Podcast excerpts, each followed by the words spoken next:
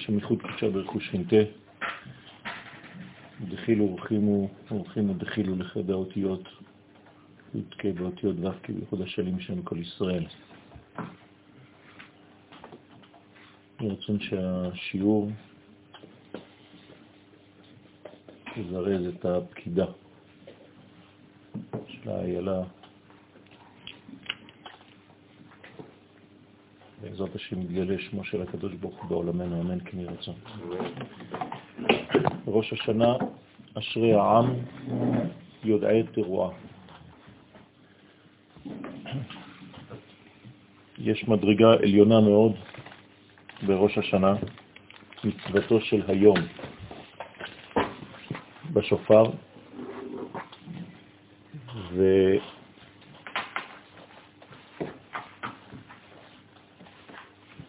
התורה יודעת להבדיל עבורנו בין הזיכרון העליון,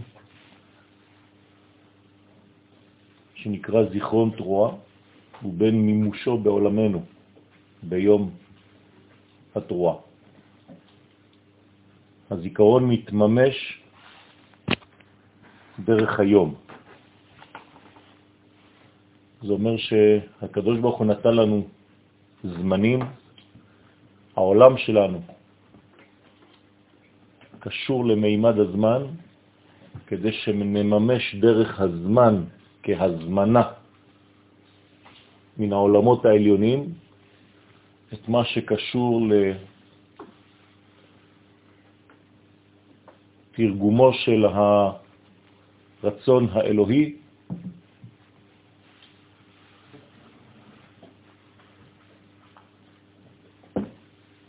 אל מה שנמצא מתחת לשמש, אל שבע המידות התחתונות, חסד, גבורה, תפארת, נצח, הוד, יסוד ומלכות. שבעת הימים, מערכת הזמן, יונקת את כל הכוח שלה ממה שנמצא למעלה מן הזמן, ומה שנמצא למעלה מן הזמן נקרא זיכרון. הזיכרון אין זמן. כדי לזכור צריך לעלות למדרגה שהיא למעלה מן הזמן. מי שנמצא מתחת לזמן מאבד את הזיכרון. מי שנמצא למעלה מן הזמן אינו יכול לאבד לעולם את הזיכרון. ויש לנו עבודה ביום הראשון של השנה להתקשר לזיכרון העליון דרך מימושו בפועל בתקיעת השופר.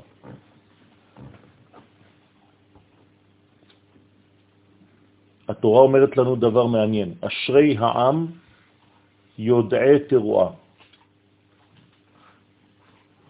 לא שומעים את התרועה, אלא יודעים אותה. מלשון דעת, מלשון חיבור, מלשון זיווג.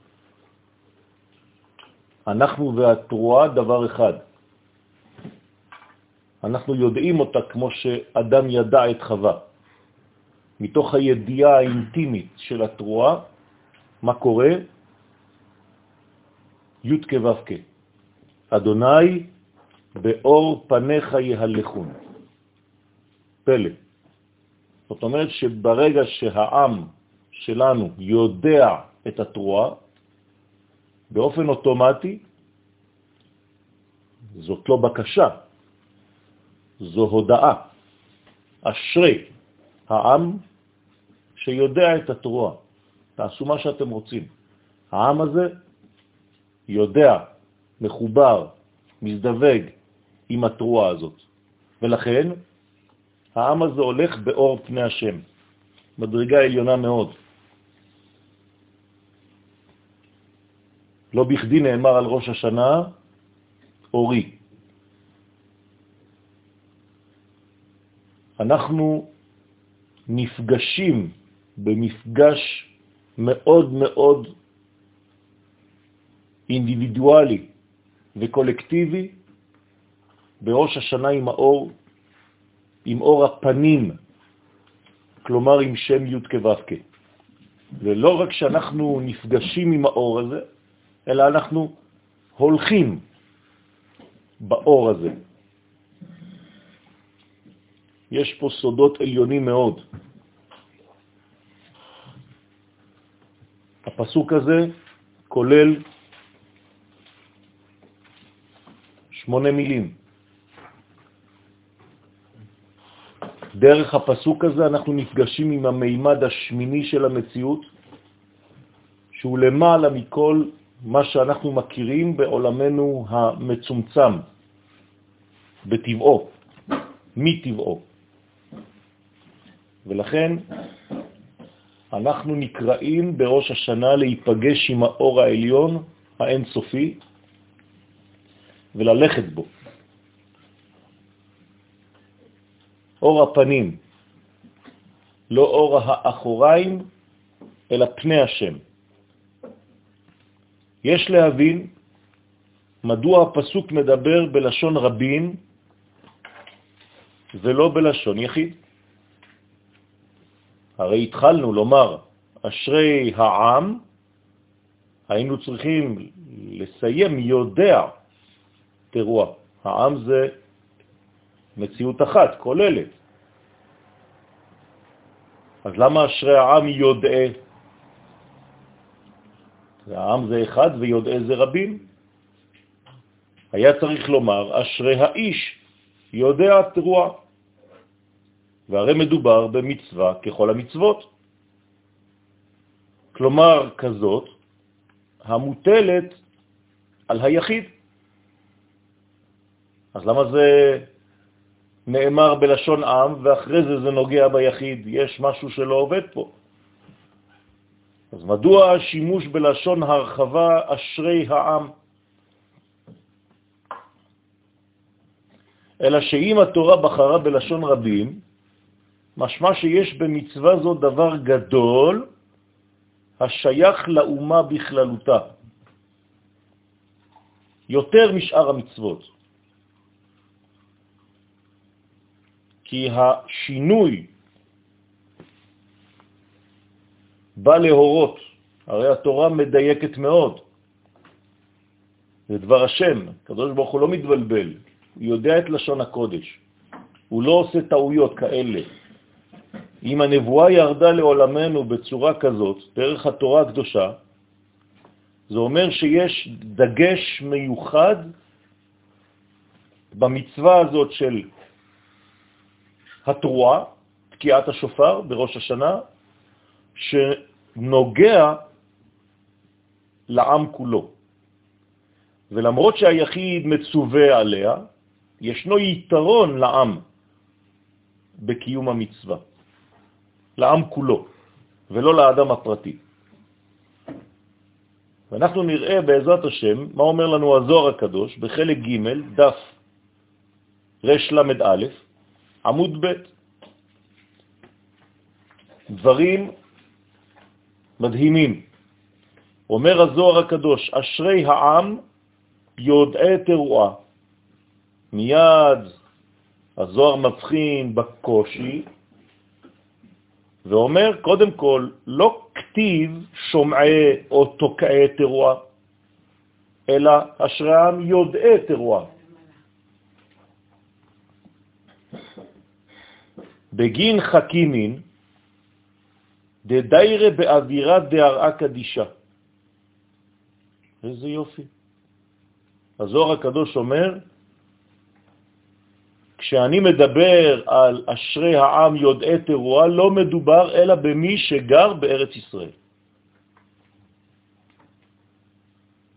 ואיך הוא קורא לאנשים, לבני ישראל שגרים בארץ? חכימים, חכמים. למה? כי הם גרים, כי הם דרים באוויר הקדוש של ארץ הקודש. אינון הם, באופן ספציפי יודעי תרועה. רק הם. רזה דתרועה, מה הם יודעים? את הסוד של התורה, כמה דכתיב, כמו שכתוב, תרועם בשבט ברזל. יש כאן תזוזה יש כאן מהפך פנימי, רעידת אדמה, רעם, כשהתרועה נשמעת, שמזעזעת את אמות הסיפים של בני ישראל שגרים בארץ ישראל. למה? כי הם לא שומעים את הקול של השופר, אלא הם יודעים אותו, חיים אותו, מזדווגים עם הקול הזה. הקול הזה מזדווג איתם. עד כדי כניסתם אל תוך הרובד הפנימי ביותר שמחזיר אותם לזיכרון הראשוני ביותר של התודעה. ואיפה זה? בברזל. בתוך הבטן של האימהות שלנו. ראשי תיבות, בלהה, רחל, זלפה ולאה, ברזל. זאת אומרת שכשעם ישראל יודע את התרועה, הוא חוזר לתוך העיבור של אימא שלו, שהיא ארבעה חלקים, ושם הוא שומע בעצם את הזיכרון הפנימי ביותר שקדם לכל המציאות. מה נעמה כישראל? מי, אומר הזוהר הקדוש, כמו עם ישראל? וידעין רזין עילאין שיודעים את הסודות העליונים במרהון של הקדוש ברוך הוא. אף אומה לא קיבלה את המתנה הזאת מהשמיים לדעת, שוב פעם הביטוי, ידיעה ולא הכרה ולא הפנמה ולא הבנה, ידיעה. אתם רואים את הליטוש המדויק של הזוהר הקדוש באומרו שמדובר באנשים שגרים כאן בארץ, שיודעים את סודות מרהון למעל קמה כדי לעלות ולהתקרב אליו ולהתקשר בה ולהתקשר בו.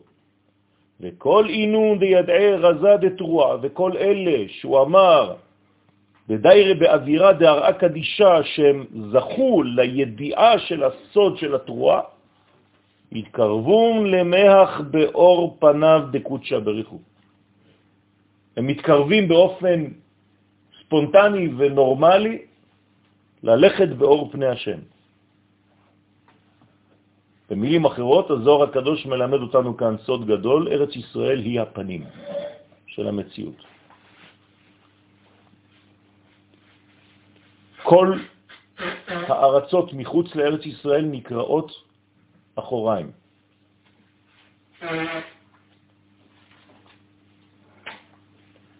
כמו הגאולה שהייתה בפרס, בימי הפורים, מקום אחר. ודא אור קדמאה, וזה האור ש... היה האור הראשוני, האור הגנוז, דגניז קוצ'ה בריחו לצדיקיה, שהקדוש ברוך הוא גנז לצדיקים. שואלים כולם, איפה האור הזה? ניתן למי שדר בארץ ישראל, הנקראים צדיקים. ואתם כולם צדיקים, ועמך כולם צדיקים. לעולם ירשו ארץ. בגלל שהם יורשים את ארץ ישראל, הם נקראים צדיקים. ועל די צריך למין דלה, ולכן צריך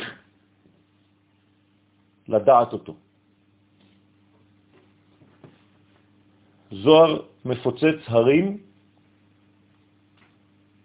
ונראה לפי זה שקיימת המשכה מיוחדת במצוות השופר, המביאה יחד עם התרועה הנשמעת ממנו,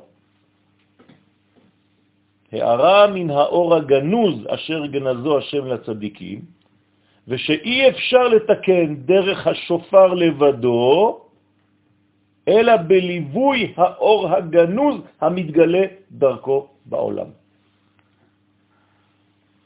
כלומר שכשאנחנו שומעים את התרועה, כשאנחנו שומעים את הקולות של השופר שהם לכאורה קולות חיצוניים שמגיעים לאוזניים שלנו, מגלה לנו הזוהר הקדוש שזה לא נכון, זה לא לבד, יש בתוך הקול הזה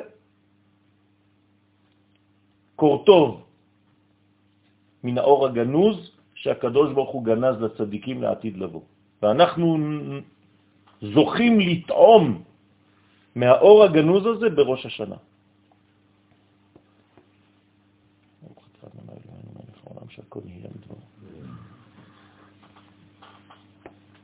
מדובר איפה? בשילוב בין השופר ובין מה שהוא מוליך כשתוקעים בו. לא רק השופר לבדו, אלא יש הולכה של אור. האור האלוהי מתפשט דרך השופר. איזה אור? האור הגנוז. זה אומר שכשאני שומע את הצלילים, את הקולות של השופר, אני צריך בעצם לראות את האור. והאור הזה, מה גורם לי? זעזוע פנימי, תרועם בשבט ברזל. במיוחד כשאני גר בארץ ישראל. זו צורת דיבורו של הקדוש ברוך הוא. אני צריך לשמוע אור. כן. מה הכוונה בשבט? שבט זה מקל שמרביצים. זה כאילו שאנחנו מקבלים מכות בזמן התרועה, עד כדי כך שאנחנו מזדעזעים בפנימיות שלנו, והקול הזה מוליך אור פנימי, ואני צריך להיות מזועזע מן הקול שמוליך אור, כי אני עכשיו נמצא בפנים, פנים אל פנים עם הקדוש ברוך הוא כביכול, וזו צורת דיבורו של הקדוש ברוך הוא. האנשים, אנחנו, בני האדם, מדברים בדיבורים, והקדוש ברוך הוא עונה לנו בקול, בקולו של השופר. כלומר, איך הקדוש ברוך הוא מדבר? בסגנון של קולות שופר. זה הדיבור שלו. אתה צריך ללמוד לשמוע את הדיבור האלוהי, שאינו דיבור כמו הדיבור האנושי, אלא קולות. אני צריך להתרגל לשמוע קולות. אצמצם, אני צריך להתרגל לשמוע. קודם כל. זו המצווה הכללית ביותר, המרכזית ביותר, ביום הראשון של השנה שבו נולד, נברא אדם הראשון. כאילו אדם הראשון לא נולד אלא לשמוע. אנחנו כנראה לא שומעים. ברוך אתה השם אלוהינו מלך העולם אשר קידשנו בכל מצוותיו וציוונו לשמוע. עזוב אחר כך, כל שופר זה עוד משהו. קודם כל, לשמוע. כנראה שאנחנו אטומים, לא יודעים לשמוע. היום הראשון בשנה מביא אותנו אל מדרגת השמיעה. שמיעה, בתורת הקבלה, בינה. עולם הבא. אוזן, עובר, מקופל בתוך הבטן של אימא שלו. זו צורת העובר. מזמינים אותנו בראש השנה להיות בבחינת הפנמה, שמיעה. וכל העם רואים את הקולות, לא רק שומעים. שמיעה שהיא ראייה של הקול הגנוז שגנוז בתוך אותו שופר, שיופיע במשך ההיסטוריה, בכל מיני סיטואציות שונות. ווריאציות. האור ששימש בששת ימי בראשית, ולאחר מכן נגנז, משום שלא רצה הקדוש ברוך הוא שהרשעים ישתמשו בו, מופיע בזמן התרועה בראש השנה בארץ ישראל.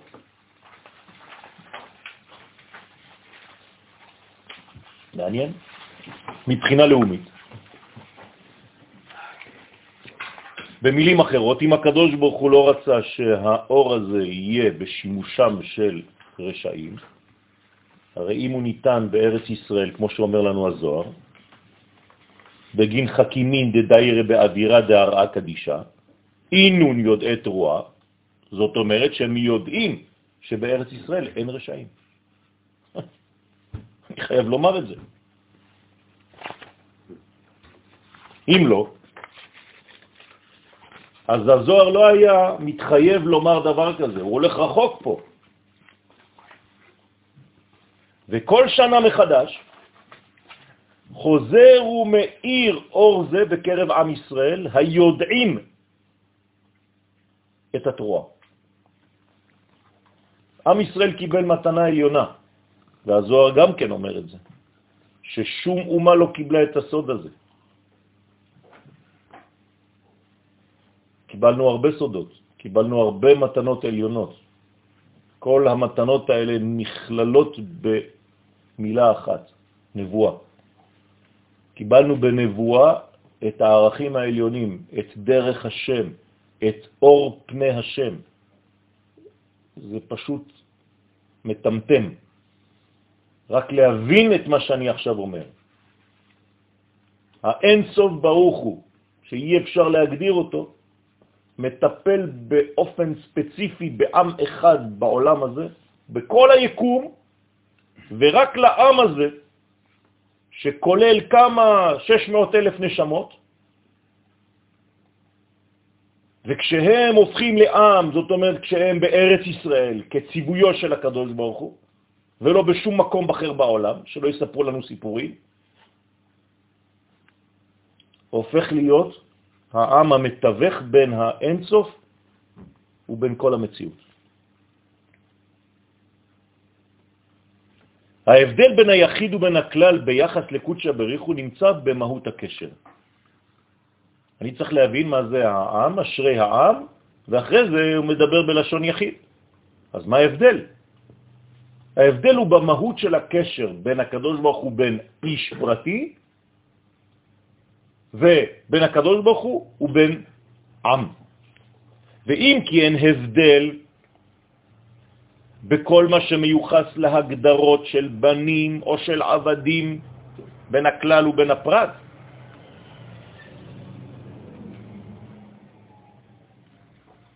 אפשר לומר שעם ישראל הוא עבד השם, ואפשר לומר שבן אדם הוא עבד השם. אפשר לומר שאני בנו של הקדוש ברוך הוא, ואפשר לומר ישראל בצורה כוללת שהיא בנו של הקדוש ברוך הוא. אבל יש הבדל. ההבדל אינו מופיע אלא כשמדובר בכנסת ישראל בת זוגו של הקדוש ברוך הוא. מדרגה אחרת לחלוטין, שכשאנחנו מגיעים למדרגה הזאת, הכללית הזאת, ואנחנו צריכים לכוון כפרטים להגיע להפנמה ולהוויה של הכלל הגדול הזה של כנסת ישראל, אני צריך לכלול את עצמי להרגשה הזאת, לחוויה הזאת, שאני אישה גדולה, אז מופיעה קומה שלמה. ובזה שונה היא במהות גישתו של הפרט. זאת אומרת, אני כבר לא אדם פרטי שמתחבר לקוצ'ה בריחו, אלא אני מתחבר לצד הנוקבי של הקדוש ברוך הוא, אל אשתו. אני מתחבר אל האישה של הקדוש ברוך הוא, והיא נקראת כנסת ישראל, ואני מכוון את הפרטיות שלי להיות כלול בתוך כנסת ישראל הגדולה הזאת. איך עושים את זה? מבינים שהכל עניין של זיווג, לשם ייחוד, קודשא בריחו והשכינה. כל מה שאני עושה. דבר אחד משנה את כל התוכן של מה שאני עושה בחיים ביהדות. איפה נמצא הראש שלי, איפה נמצא הלב שלי, איפה נמצא המוח שלי, איפה נמצאים הדיבורים שלי, איפה נמצאים המעשים שלי, איך אני עושה את זה כשאני עושה את זה? האם אני עושה את זה כאדם פרטי שעכשיו נמצא בתוך החדר של עצמו ומנסה להתקרב לקדוש ברוך הוא, או שאני כל רגע, עד שזה נכנס לי טוב בראש, אחרי שנים של הרגל, להפנים שאני אומה. עבודה רצינית מאוד, רבותיי. אני יכול להגיד לכם באופן אישי, שכל עוד ולא הגעתי לארץ ישראל והייתי בחוץ לארץ, הרגשתי שאני אדם פרטי. לא הבנתי, לא למדתי ולא לימדו אותי, ואף אחד לא דיבר איתי על האומה. עד שנפגשתי עם הרב קוק זצ"ל. לא הפנמתי את הרעיון הזה. לפי הפסוק בתורה, יש עניין לעורר דווקא את הבחינה הכללית במצוות התורה. ומתי זה מתחיל? בראש השנה, ביום הראשון של השנה. קורה משהו שם, שאם אתה מנצל את ההזדמנות הזאת בראש השנה להבין שאתה עם, כנסת ישראל, אשתו של הקדוש ברוך הוא, זה ילווה אותך כל השנה. כדאי לך בשעה, שעה וחצי של השופר, כלום, זמן. לחשוב על זה. ובהמשך לדברי הזוהר הקדוש, גם צריך מישהו שידריך אותך. כי אם אתה מתחיל את התקיעות, אז בסדר, זה כתוב בסידור, במחזור. אז באיזשהו שלב כולם יושבים או כולם עומדים, תלוי בקהילות, ואז אומרים, בסדר, הגענו לתקיעת השופר, אז מה? בסדר, אז הנה כתוב. עושים כאן את כל מה שצריך לקרוא, לשם ייחוד, טטטית, אף אחד לא יודע מה קורה בכלל. אחרי זה, מוריי ורבותיי, שמיים, כן, כולם יודעים. ברוך אתה, אתה יודע, לשמוע כל שופר, אה, תקע טוב, לא תקע טוב, תקע. מה תקע? אתה תקוע לגמרי, מה תקע? כן. למה דווקא תקוע? כי זה הביטוי של התורה. כאילו לא שברים ולא... התורה לא מדברת לא על שברים, אלא רק על תקיעה, ותקעתם, ואנחנו לא יודעים מה זה אומר. ועכשיו אתה מבין שלתקוע בלשון התורה זה להזדווג. בוודאי. התורה מדברת בנואנסים שאם האדם לא יודע לשמוע אותם, אז הוא נשאר במה שהוא חושב שהוא מבין. אמרו לי לתקוע, אני תוקע. מי אמר לך שתוקע? תיקח ילד קטן, תגיד לו, אתה תוקע? אתה היום מיד מתרגם שופר. הוא יגיד לך, מה אני תקע? מה, מה זה לתקוע? מה? כן, לתקוע, תקע, בתוך השקע. יש כאן זיווג, רבותיי. בהמשך לדברי הזוהר הקדוש, שתרועה מלשון רעות, הבנה שמקרבת אותנו למה שאמרנו. הזוהר שמע את השאלה שלך לפני ששאלת אותה, והוא אומר לך, למה זה נקרא תורה? כי הקדוש ברוך הוא רוצה שתהיה רע, ידיד, חבר.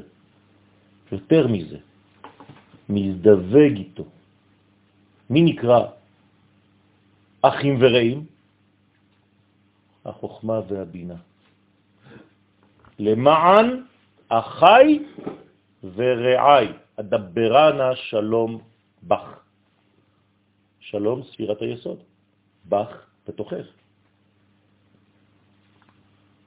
למען אחי ורעי, איכלו רעים, שתו ושחרו דודים.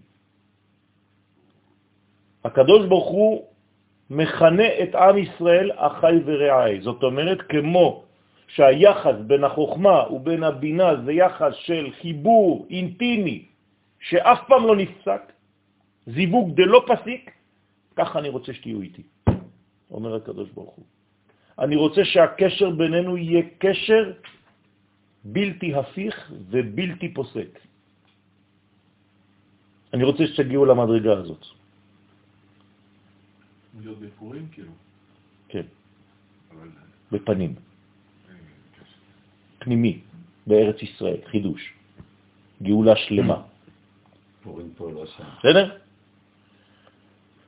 זאת אומרת, לשון רעות, איכלו רעי, מה זה לאכול בלשון התורה? להזדווג. עוד פעם, לאכול זה זיווג. האם אכלת?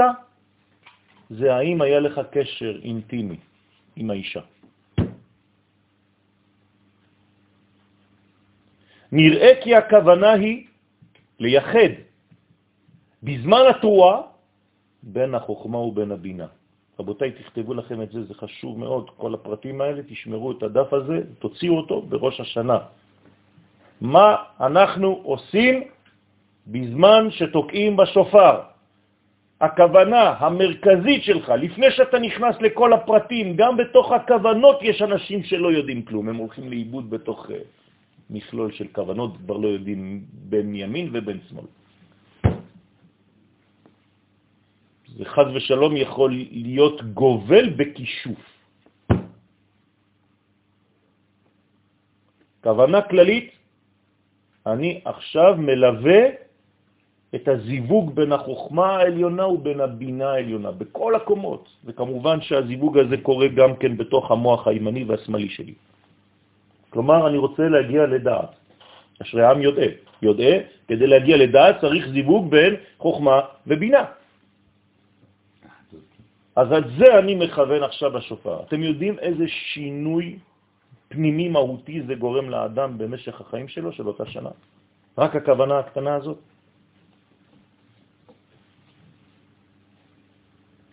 בזמן התרועה, רבותיי, תכוונו לח, לח, לזווג, ללוות את הזיווג שקורה ממילא בין החוכמה ובין הבינה, המכוונות בשם, המכונות בשם אחים ורעים. מבואר בכתבי אריזל, בתרוש זין, כי השופר עצמו מורה על בחינת הבינה. אני לוקח רק את השופר עכשיו, אומר, השופר עצמו, כל מה שהוא, זה בינה. למה? חז"ל מלמדים אותנו בגמרא שכשאתה רואה שופר אתה לא רואה משהו מהעולם הזה. אל תחשוב שאתה רואה איזה כלי. אל תחשוב שאתה עכשיו אוחז באיזה חומר. זה נראה לך. זו אילוזיה. השופר אינו בא אלא לזיכרון. וזיכרון זה נמצא באיזו קומה? הרבה יותר גבוה מהעולם שלנו. בעולם שלנו אין זיכרון. הזיכרון הוא רק לפניך. השכחה היא באחוריי. הזיכרון הוא בפנים. מי ששוכח, זאת אומרת שהוא עכשיו באותו רגע באחור. מי שנזכר הוא בצד פנים. זה לא צחוק, רבותיי, זה דברים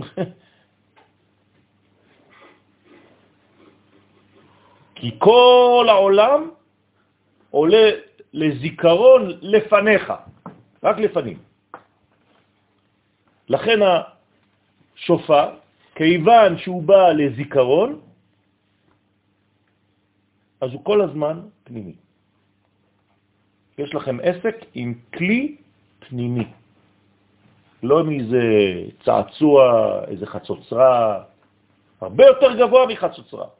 חצוצרה זה מעשה ידיו של האדם. שופר זה מעשה ידיו של הקדוש ברוך הוא. אתה לא עשית כלום, לא עשית חור, לא עשית קידוחים, לא עשית שום דבר. שופר, כולו, רק הקדוש ברוך הוא עשה אותו. האדם לא עשה כלום בשופר. הנה, אם יש התערבות של אדם בשופר, הוא פסול. זה כלי פנימי. חז"ל גם דרשו על תקיעת השופר שמדובר בחוכמה, כך אומרת הגמרא, ולא במלאכה. שמעתם את הביטוי הזה בצל חז"ל? באלמנטים של העולם שלנו אנשים עושים מלאכות. אומרת הגמרא, כשאתה נוגע בשופר ואתה תוקע בשופר, אתה עוסק עכשיו בחוכמה. לא סתם בביטוי בחוכמה, בדבר שהוא חכם, לא, בספירה של החוכמה למעלה, שהשופר הוא בינה, הוא מעביר את החוכמה. כלומר, אתה לא עוסק במלאכה, זה לא מלאכה של העולם הזה. ששת ימים תעשה מלאכה. זאת אומרת שהשופר הוא למעלה מהששת ימים. הוא למעלה. הוא לפחות מהרובד השמיני ומעלה, בינה. לכן הארי הקדוש אומר לנו בכתבים שלו, זכותו תגן עלינו, שהשופר זה בינה. זה עולם הבא. אז מה, יש לי אלמנטים, זיכרונות מהעולם הבא בעולם הזה? כן, אתה נכנס לחנות של כיפות. אתה רואה מלא שופרות, אחד על השני, ספגטי, ואתה משחק, אתה חושב שזה צעצועים. אתה יודע מה זה? סל מהעולם הבא. צריך להיות באחד. נכון. סגולה, רבותיי, בכל בית בישראל, שיהיה בו שופר. גם אם אתה לא יודע לתקוע. תקנה לעצמך שופר, תשים אותו בבית שלך. סגולה. לפוריות, למדרגות של גילוי פנימיות בתוך החיצוניות של העולם שלנו, למעברים, שפופרת, שיפורים, שיפורים שיפורי שבתא. ובזה רצו לומר שדרך מצוות השופר מאירים בעולם אורות החוכמה והבינה ולא האורות הבאים משבע המידות התחתונות. ששם מדובר במלאכה ולא בחוכמה. כלומר, כל מה שקשור למידות התחתונות, מחסד עד מלכות, זה נקרא מלאכה. כשאתה עוסק בעולמות העליונים, אתה עוסק בחוכמה. אותו דבר בלימוד. אם אתה עוסק בלימוד תורה שהוא משבע המדרגות התחתונות, אתה עוסק במלאכה, מלאכת הקודש. אם אתה עוסק בתורת הסוד, אתה עוסק בחוכמת הקודש. לכן חוכמת הקבלה נקראת חוכמה. חוכמת התורה. השופר ממשיך מוכין מן הבינה העליונה, למרות שעיקר המוכין מן החוכמה. אלא שמוחי החוכמה מלובשים במוחי הבינה, וכך הם מתפשטים. כי אני צריך זכר ונקבה, לא חשוב באיזו קומה אני מדבר. אז בקומה העליונה, כדי שיהיה גילוי כלשהו, אני חייב בינה נקבה, אבל בתוכה יש זכר, והזכר הזה נקרא חוכמה, וזה מה שיוצא מהשופר. החוכמה הזאת נקראת אור, השם אורי. כלומר שראש השנה, ראש, מה זה ראש? חוכמה. חוכמת השנה, ראש השנה. לכן קוראים ליום הזה יום הזיכרון. זה נבין למה קוראים לו אז יום הדין. אז נראה. מלובש. לכן באה מצוות השופר להמשיך הבחינה הנ"ל של איכלו רעים, אני מבקש מכם עכשיו זיווג, כוונה שאתם צריכים לכוון, וטוב שיהיה לכם רב במקום, או אתה בעצמך, מי שמארגן שם את התפילה, להזכיר לקהל, מוריי ורבותיי, אנחנו עכשיו הולכים לעסוק בחוכמה ולא במלאכה. אז התוקע כולו מתכונן, כן? גם בעל התוקע צריך לדעת מה הוא עושה עכשיו. מדובר בחוכמה ולא במלאכה. תוציא את כל האלמנטים הקשורים למידות, לשכליות שלך, להבנה שלך. תעזוב את כל זה. לא עזבת, לא הבנת. התקיעה שלך יוצאת מבחוץ ולא מבפנים. חוכמה זה עץ חיים. איכלו רעים, המאחדת בין החוכמה ובין הבינה בייחוד עליון. וזה סוד המשך הפסוק, אשרי העם יודעי תרועה, ברגע שיש ידיעה כזאת של מה עושים, מופיע שם הוויה, י' כו' אדוני, באור פניך יהלכו. עם ישראל עכשיו נמצא באור הפנים. אף אחד לא יכול לגעת בעם ישראל ברגע הזה.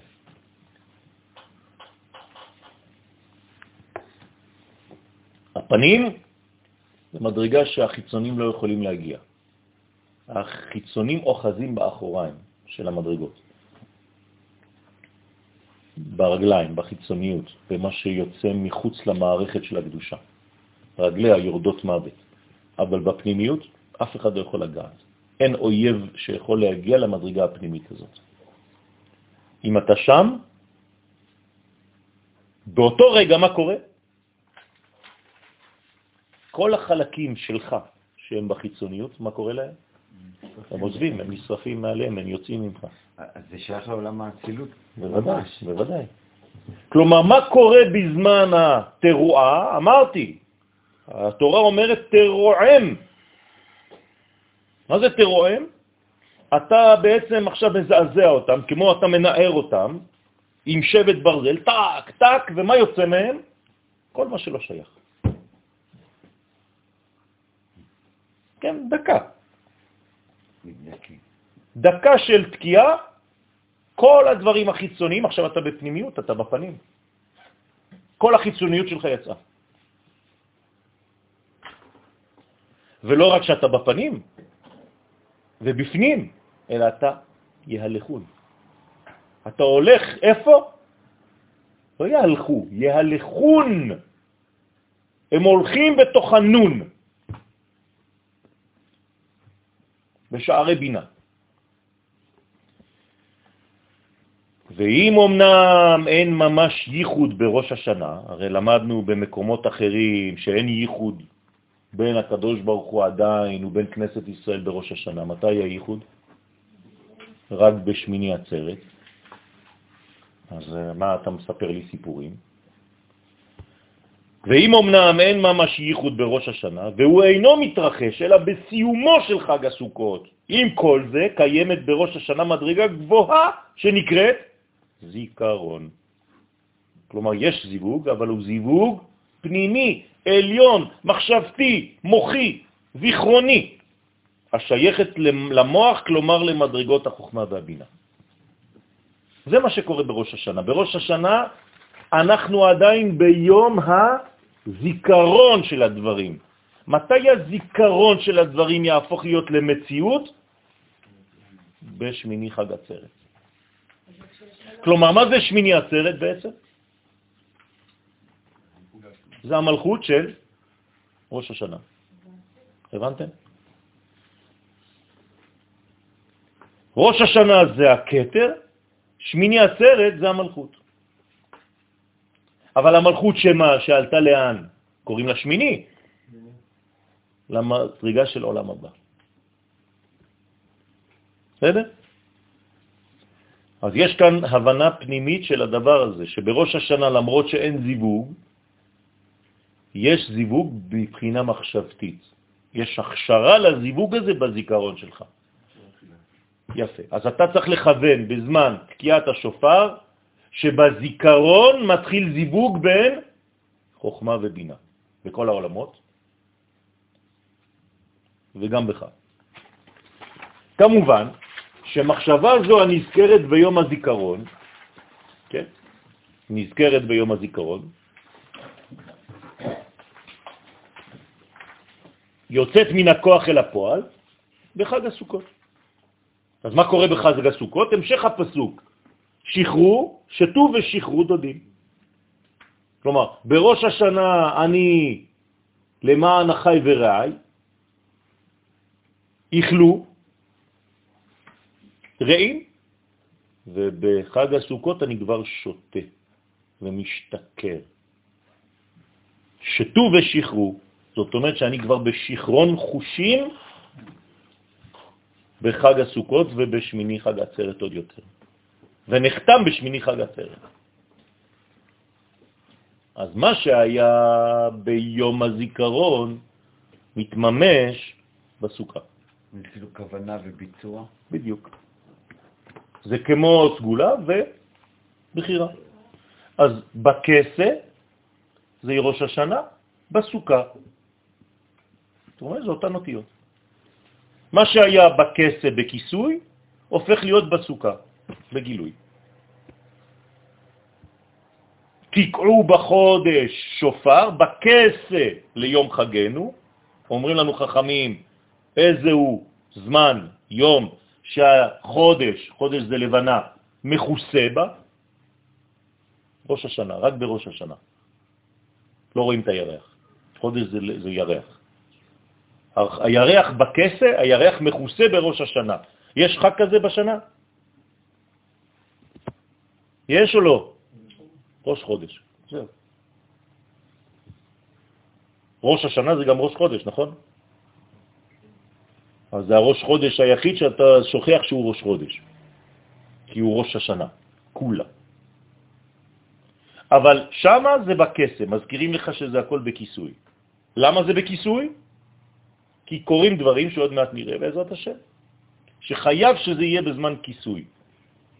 אבל הכיסוי הזה שהוא באחד, צריך להופיע מתי? בגילוי שהוא ב-15, שהלבנה כבר במילואה. אוקיי? במילים אחרות יש לנו פוטנציאל באחד וגילוי ב-15 לחודש. ככה זה עובד ביהדות. מה התהליך הזה? תהליך גדול מאוד. 15. כן. כן, י' כן. זה עשר ספירות, ובחלק הראשון של החודש זה מגלה את העוצמה המיוחדת השייכת לאותו זמן, עד שהלבנה היא במילואה. כלומר, יש כאן עלייה, עלייה, עלייה, עלייה, עד הבניין של 15, עשר ספירות ועוד חמש מדרגות של צד ימין. נלמד את זה פעם בעזרת השם. סדרה חדשה.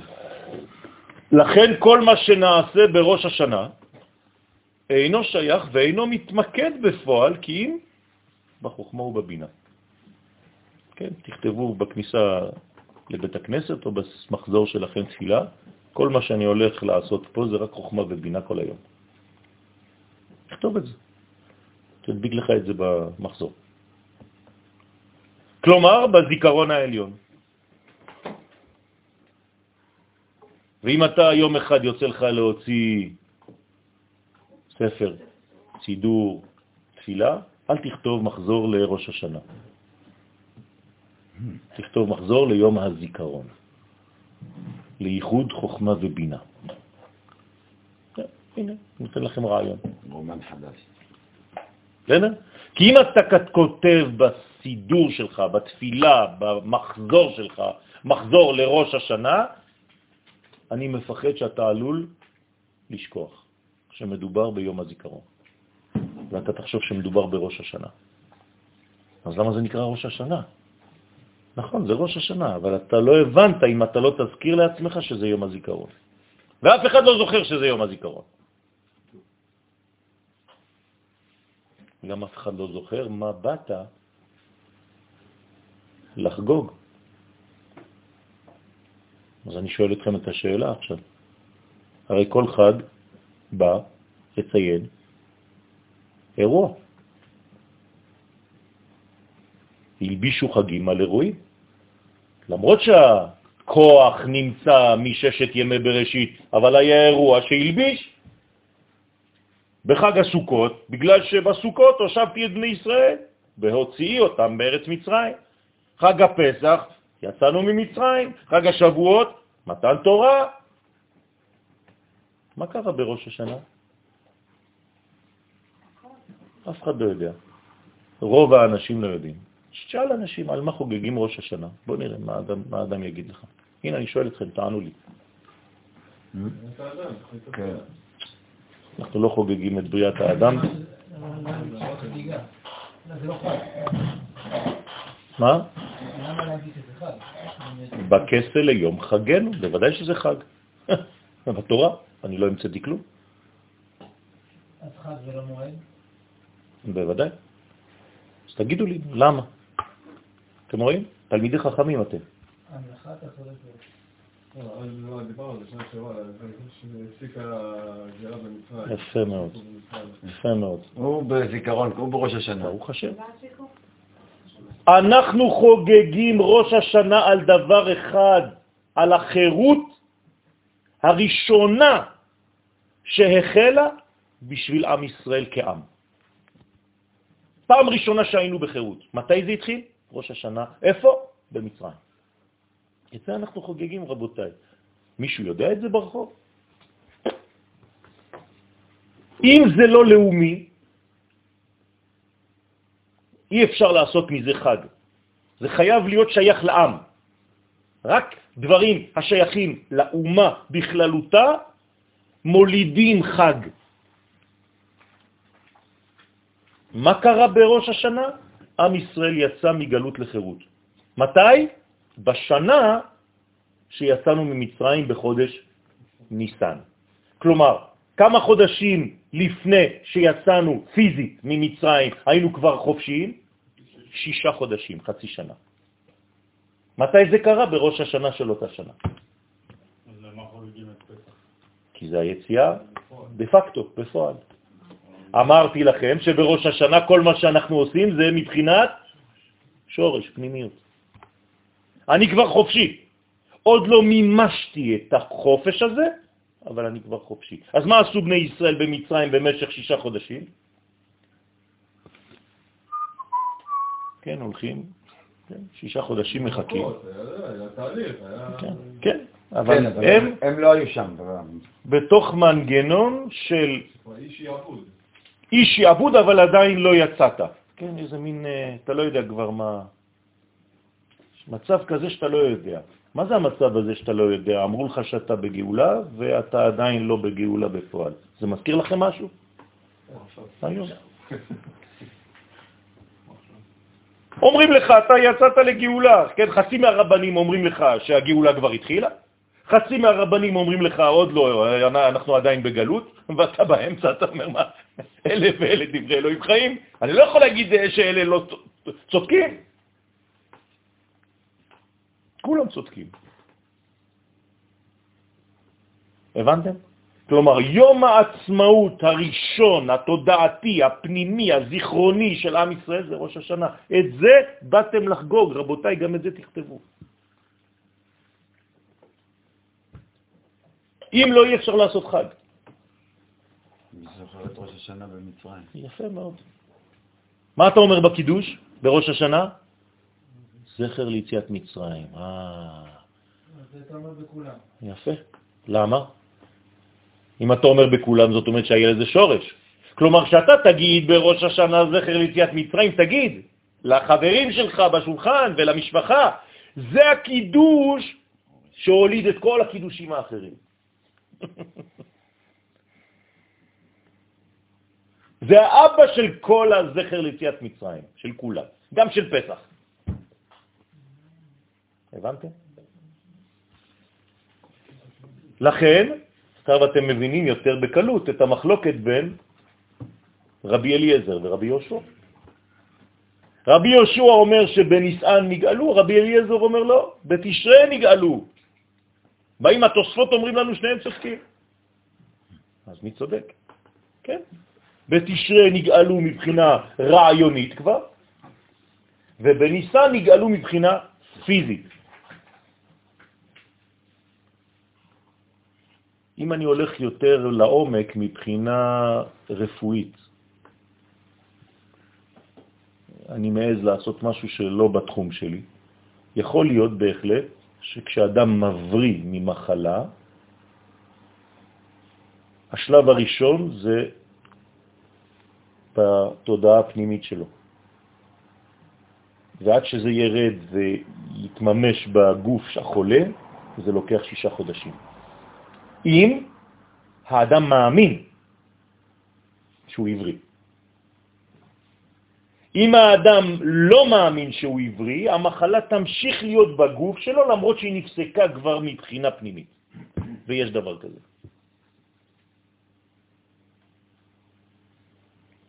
זה מין הכחשה שהחלמתי.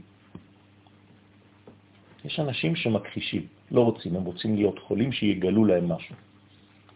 הם הולכים לרופא והם מתעצבנים כשאומרים להם שאין להם כלום. אין דבר כזה. תגיד לי משהו, אני רוצה, אני רוצה שתגיד לי שאני חולה. לכן, כל מה שנעשה בראש השנה אינו שייך ואינו מתמגד בפועל, כי אם בחוכמה ובבינה. כלומר, בזיכרון העליון, במגמה האלוהית, כזו שהייתה עדיין בבחינת הרעיון שקדם לבריאת העולם. רחוק, רחוק, רחוק, רחוק בפנים. עליון מאוד, גבוה מאוד. זיכרון, רבותיי, זיכרון זה דבר שבעזרת השם אנחנו נדבר עליו בראש השנה עצמו, ביום הראשון, בחמש לפנות בוקר בעזרת השם. שהקדוש ברוך הוא ייתן לנו חיים ארוכים וטובים, בריאים ושלמים, שנזכה לחידוש מוחין ולחידוש כל המדרגות. ושם נדבר מה זה המושג הזה. ותקיעת השופר, שהיא מצוות היום בראש השנה, אין לך מצוות בראש השנה, חוץ מתקיעת השופר. זה מצוותה, זה המצווה של היום, עיקרו. עיקרה הוא כאמור לרענן את הזיכרון, כן, אודות סיבת הבריאה. מהי סיבת הבריאה? לפי זה? לא. מה ישראל? החירות של עם ישראל. ראש השנה, יום העצמאות, יום החירות הראשון בהיסטוריה, במחשבה. כלומר, יום העצמאות זה רק תוצאה של העצמות.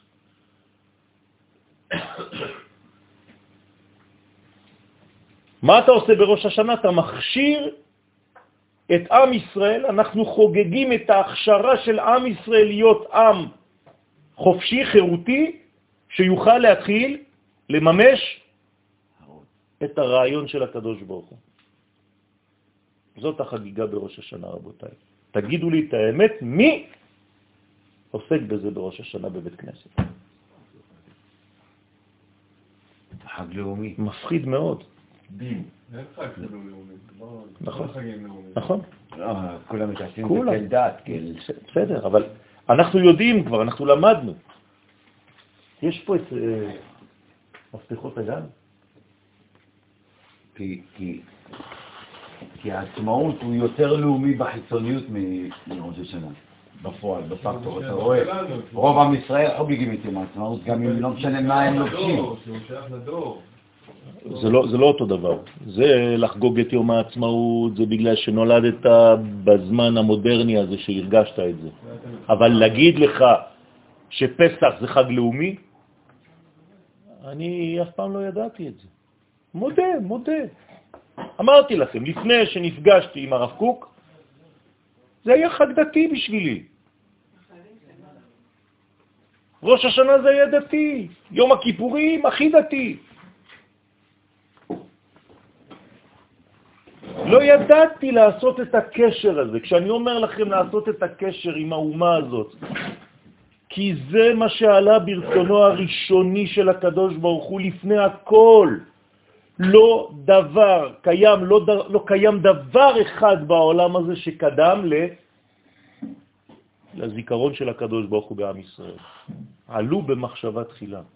אין משהו אחר, רבותיי, תכניסו את זה טוב בראש. קדוש ברוך הוא רצה אותנו כעם, ואסך, זה אובססיבי אצלו. ואסך לגוי גדול, עזוב אותי עכשיו, אני לא מעניין אותי, אתה אדם, מה שאתה רוצה שתהיה. אתה אדם כבר גדול, אברהם אבינו, אני רוצה שתהיה גוי, איפה בארץ? לך, תעשה טובה, לך לשם, תפסיק לדבר. הקדוש ברוך הוא לא מדבר עם בן אדם, עם אף אחד. בפעם הראשונה שהוא מדבר עם בן אדם זה להגיד לו, לך לארץ ישראל, אני רוצה שתבנה אומה. זה מה שאני רוצה ממך, זה, זה, זה כל התורה שלי, קשורה בדיבור האחד הזה, היחיד, עם אברהם אבינו שורש כל האומה. אין לו מה לעשות לקדוש ברוך הוא, תגיד לי. תודה, צדיקים. תשובה קדמה לעולם, בוודאי. מה זה התשובה? זה עם ישראל.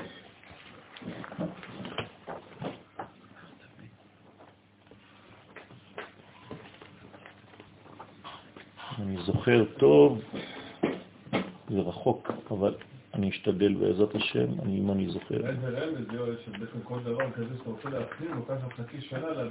כן, כן, כן, כן, כן. זה בדיוק מה שאמרתי קודם, כן, כן, בדיוק. זה בדרך פנימית, זה לא דרך אפילו חיצונית.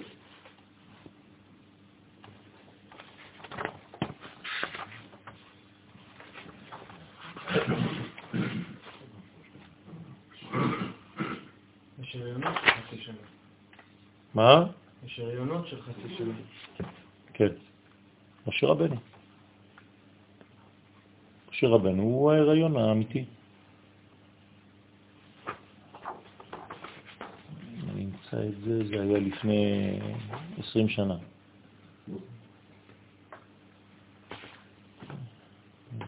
הספר הזה יצא לפני כמעט 20 שנה.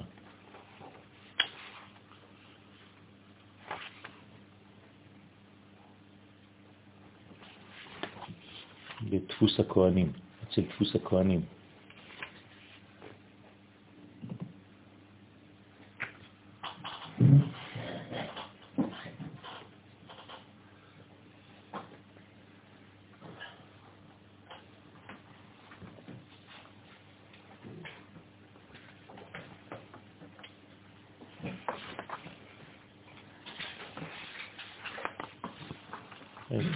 איפה אני אמצא את זה?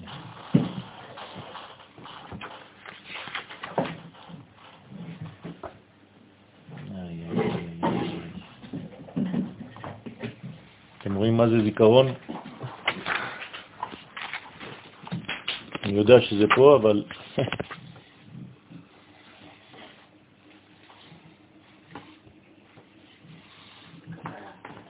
דרך אגב, מה, מה קרה בהיסטוריה לפני שעם ישראל יצא לחירות ביום הזה?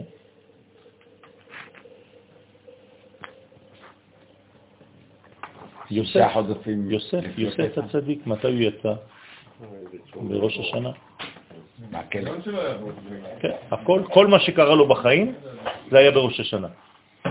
כל מה שהתורה מספרת, חלום, פרעה, אשת פוטיפר, בחור, עוד שנתיים, עוד שנתיים ביחס למה? ראש השנה. הכל ראש השנה, יצא עוד פעם בראש השנה. אתם מבינים מה קורה פה? זה לא אבא שלו, זה עם ישראל. זה כל עם ישראל. איך נקרא עם ישראל? שארית יוסף.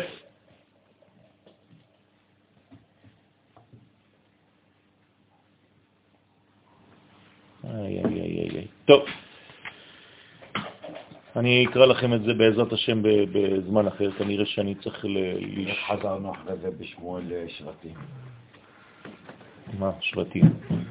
עם ישראל מתגלה בצורות שונות, אם- אנחנו שארית יוסף, נכון? באיזה רמה אתה אומר את זה? זכר. היוסף הוא הבן היחיד שהוא מבחינת זכר. כל הבנים האחרים הם מבחינת נקבה. ידעתם את זה או לא? ידעתם את זה. חלום של האלומות. נכון. אלומה זה מילה, זה אותיות ברית מילה. כמה אלומתי וגם ניצבה. הבנתם? זהו. כולם נוקבות ביחס אליו. טוב, בעזרת השם אני אזכר בזה בשלב אחר. להכין את זה. טוב. לכן,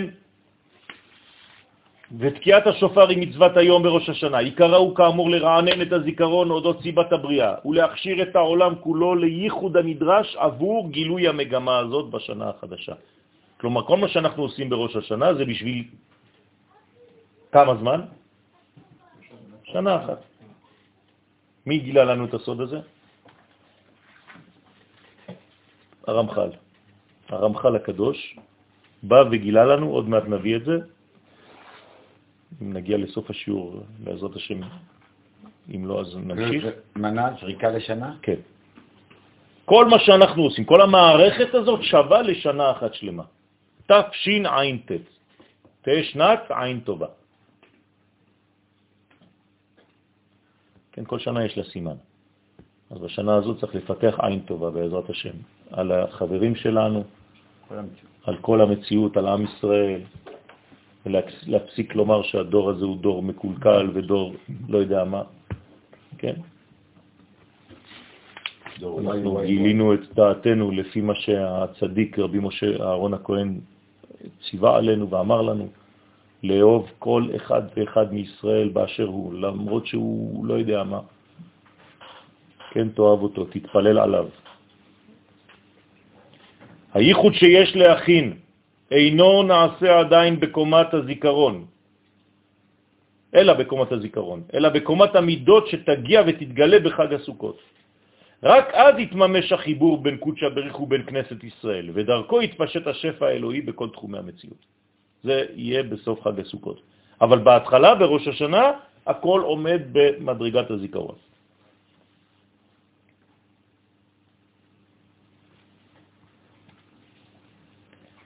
יוצא כי עניינו של השופר הוא הזיכרון דווקא.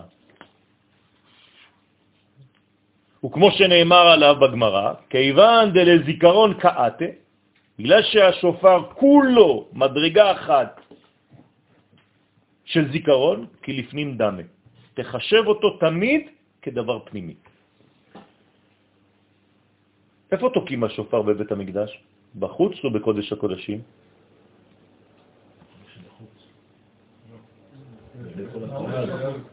ברור שבחוץ. אז למה חז"ל בגמרא פוחדים שנתקע בשופר של פרה? והגמרא אומרת שהפחד זה כדי שלא להזכיר את חטא העגל. אבל זה קרון שמדובר פה הוא קדמוני יותר מחטא העגל. אני שואל אתכם שאלה. כשהכהן הגדול נכנס בבגדים, באיזה בגדים הוא נכנס לקודש הקודשים? בבגדי לבן או בבגדי זהב? לבן. למה הוא לא נכנס בבגדי זהב? לא להזכיר את העגל. אז אני מבין כשהוא נכנס בפנים, אבל השופר, אני תוקע אותו בחוץ, אז מה החשש? גם הכהן היה אז אמור להוריד את הבגדים של זהב גם בחוץ, אתם מבינים מה אני אומר? אבל הכל הוא פנימי. יפה. בגלל שהשופר הוא תמיד פנימי. זה בדיוק מה שאמרנו פה. לא, לא, לא. הוא כל הזמן פנימי, אין דבר כזה שופר בחוץ. לכן שופר, אסור לך לתקוע בשופר של פרה גם אם אתה בכפר אדומים. למה? כי אין בחוץ. זה כאילו עכשיו אתה נכנס לקודש הקודשים, ושלא תזכיר בקודש הקודשים חז ושלום את חטא העגל, אומרים לך אל תתקע בשופר כזה, כי הוא יזכיר את חטא העגל חז ושלום. למה? כי כל שופר זה פנימי. אין דבר כזה חיצוני. לא היה ויצא. אני, אני, אני לא מחזיק את חטא העגל כדבר שישראל עשה. אתה כן צריך. כי אם אתה נכנס לקודש הקודשים עם החוצפה הזאת... עמך שיחת, לך כי עמך שיחת. נו, אז מי זה? לא עמי. בסדר, לא חשוב. זה עם ישראל, ברגע שהוא שותק כשיש מצב, הוא גם כן שותף לדבר. אוקיי? אם יש פשע שנעשה בקהילה והקהילה שותקת, בשביל מה היה גלות? אדם אחד חטא, נכון? קמצא ובר קמצא, מספר את הגמרא. אף אחד לא השתתף בזה, רק אחד. לא מחו. אבל היו רבנים שם, לא אמרו כלום, כך אומרת הגמרא. כולם התחייבו גלות. כשאתה שותק ואתה לא אומר את מה שיש לך לומר, ואם יש לך פה ומקום ובמה, אתה צריך להשמיע את מה שיש לך לומר. ואם רק הרשעים משמיעים את קולם, אתה בסכנה חד ושלום, כי אתה לא הגבת. לכן תזכרו טוב שהשופר זה דבר פנימי. דרך אגב, יש אפילו עניין להסתיר את השופר לפני שתוקעים. מכסים אותו תמיד, תמיד מכסים את השופר, כאילו מוציאים אותו רק ברגע האחרון. בסדר? של השופר אנחנו מכסים, בעצם זה משהו שהוא כללי, אנחנו מכניסים אותו לתוך גבולות, כאילו השופר בגבולות. לא, אנחנו מכניסים אותו לעולם שלנו, אבל אנחנו לא מצמצמים אותו. הוא תמיד גדול, רק מי שזוכה. זה מה שאומר הזוהר בהתחלה. מי שזוכה להיות בקומה ששם אפשר לשמוע את השופר, באיזה קומה שומעים את השופר? הקומה שנקראת ארץ ישראל. אז זה נקרא יודעי תרועה, זה כבר לא שמיעה. כלומר, יש אנשים ששומעים את השופר ויש אנשים שיודעים את השופר. אנחנו צריכים להיות, לפי הלימוד שלנו, בעזרת השם, מאלה שיודעים את השופר. למה? כי אנחנו שייכים לעם ישראל. אם אני ניגש בראש השנה כאדם פרטי, זה מה שרציתי לקרוא לכם.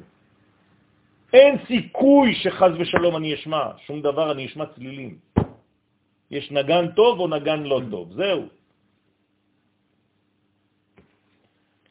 ויש להוסיף שבזמן תקיעת השופר, כיוון שהוא שייך לפנימיות של העולמות, הרי שאז ניתן לכוון לכפרה על כל העבירות.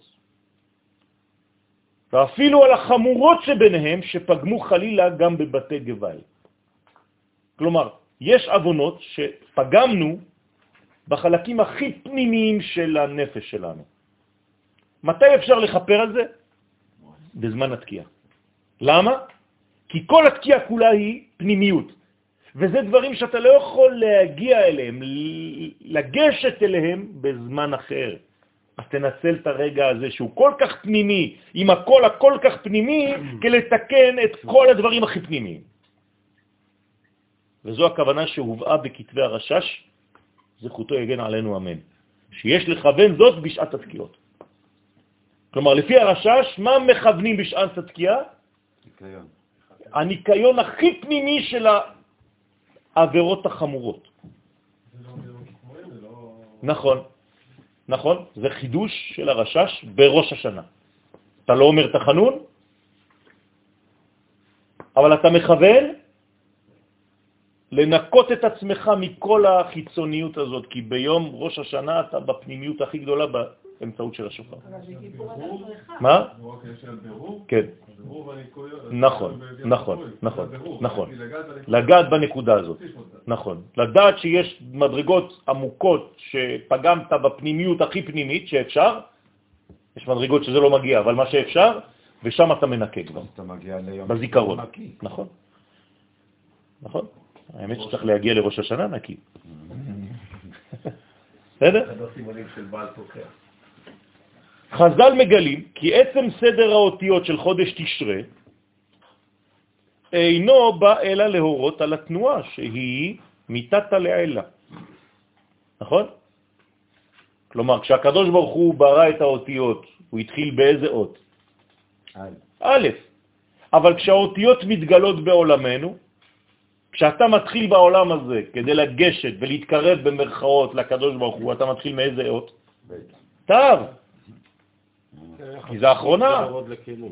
נכון? הקדוש ברוך הוא כאילו יורד במרכאות, כן? מהאלף לתף. אבל אתה, כשאתה בעולם הזה, את מי אתה פוגש ראשונה? את התף. אז אם אני פוגש את התו, אחרי התו יש שין, ואחרי השין יש רש, ואחרי הרש יש יוד, תשרה. מה קורה פה? יש מדרגה שאומרת לאדם בחודש הזה, מה? תשאף להיכנס ולחזור לשורש. ממש לפי סדר האותיות המופיעות בשם החודש למפרע. אז מה זה בא ללמד אותנו? שמו של החודש מורה איפה על הכוונה הפנימית הגנוזה בו שהיא מידת הדין. הנה מידת הדין. מידת הרחמים זה כשהקדוש ברוך הוא יורד, מידת הדין זה אור חוזר, אור חוזר זה מידת הדין, למה זה כלי? כלי זה מידת הדין, זה נותן גבולות. אז האופי הפנימי של חודש תשרה הוא דין. וזה גנוז בשם של החודש. כלומר, מה אני עושה בחודש הזה? מכין כלים, להמליך את המלך. איך אני ממליך את מלך מלכי המלכים? כלי קיבול. כלי קיבול שווה גבורה, שווה דינים. לכן היום הזה נקרא יום הדין, חוץ מהיותו יום הזיכרון. יוצא איפה שבתחילת גילויו של המשפט האלוהי על העולם בראש השנה, עכשיו אתם מבינים למה זה יום המשפט? מאיפה אנחנו יודעים שזה יום משפט? הפסוק, לא חכמים, הפסוק בתורה. תקעו בחודש שופר, בכסה ליום חגנו, כי חוק לישראל הוא משפט לאלוהי יעקב. יש משפט ביום הזה. השואלים חכמים משפט על מה? לכן בראש השנה האווירה הסובבת שייכת לדין. והעולם זקוק למיתוק, אתה לא יכול לחיות ביום דין. כל דין דורש מיתוק. מיידי, שנעשה באמצעות השופר. אז מה עושה השופר? הוא ממתיק. איך הוא ממתיק? לפי זה מה ממתיק? דין? חסד. חוכמה. חוכמה. רק מהחוכמה אפשר למתק את הדינים. כלומר, איך אנחנו קוראים לזה בקבלה? גילוי מוכין. בלי גילוי מוכין אין הדין נמתק אלא בשורשו. זה לא יכול לבוא מהחסד. חסד זה עדיין לא השורש. ואתה חייב לעלות למדרגה הכי פנימית כדי למתק את הדין. לכן השופר, שהוא המדרגה הפנימית, כיוון דלזיכרון כאתה, כלפנים דמה, הוא פנימי, רק משם יכולה לבוא המתיקות שתמתק לך את הדין. אתם מבינים כמה חשוב השופר הזה? זהו סודה של העצה העליונה לישראל. הנה, הקדוש ברוך הוא אומר לנו את זה, הוא מגלה לנו את הסוד בתורה. תקעו, מתי תקעו? בחודש, כשהירח בכסה, בכיסוי. תקעו בחודש שופר, מתי בכסה? ליום חגנו. מדוע? כי חוק לישראל הוא משפט לאלוהי יעקב. כלומר, הקדוש ברוך הוא אומר לנו בפירוש, רק צריך לתרגם את זה אחרי זה למציאות, מי שקרא את הפסוק הזה בפעם הראשונה בהיסטוריה, אמר, וואי, וואי, וואי, צריך לעשות גמרא מכל זה. איך ידענו שזה יהיה ראש השנה? כן? אתם יודעים איזה חוכמה יש לחז"ל? אתם מבינים את זה? מתי לקבוע את הזמן? איך הם ידעו חכמי ישראל שזה עכשיו ראש השנה? הרי הזמן זה זמן, אתה לא יודע כלום. לך תפגוש אנשים בחו"ל. הם יודעים מה ההבדל בין היום הזה לבין היום הזה בשנה, נו באמת. זה רוטינה מגיל 0 עד גיל 70 ואחרי זה בית קברות. זהו, נגמר הסיפור, כמו כלב. יש מישהו שיש לו את המודעות הזאת, את התודעה הזאת, שביום פלוני קורה משהו בשמיים, ביום אלמוני קורה עוד דבר אחר, פה צריך לעשות ככה, פה צריך לעשות ככה, ויש לנו מדריך. תקעו, אתם, הם לא יודעים כלום, מסכנים. מי קיבל דבר כזה? אתם מבינים איזה סודות קיבלנו, איזה מפתחות קיבלנו? אז... אני מתפלא מזה, נשבע לכם, אני בוחר רק מהדבר הזה, מהתרגשות. אז מה שאתה אומר, יש ראש השנה, יש ראש חודש, יש גם ראש יום. בוודאי. כל יום הוא... בוודאי. כמו שאתה מדבר, בוודאי, נו, כן, כן. בוודאי. כל יום בבוקר, במה אתה פותח את יומך? מהי ראשית יומך? לא, שלא היה אף פעם. נכון, אבל אתה צריך לדעת את הספציפיות של החודש הזה. דרך אגב, הבאתם לי את הספירות או שכחתם? והשנה, כן. יסוד של ה... יש עד מחר. אה? יש עד מחר, לא? יש עד מחר? טוב, יאללה. תביאו לי את זה מחר בעזרת השם בשבת. אני רוצה שתגידו לי מה המסגרת המיוחדת הספציפית של השנה שהולכת לבוא, בעזרת השם. אני רוצה, אני מגלה לכם, זה ארבע מדרגות. בסדר? כאילו יסוד שבהוד, שבהוד, שביסוד. סתם אמרתי, כן. בסדר?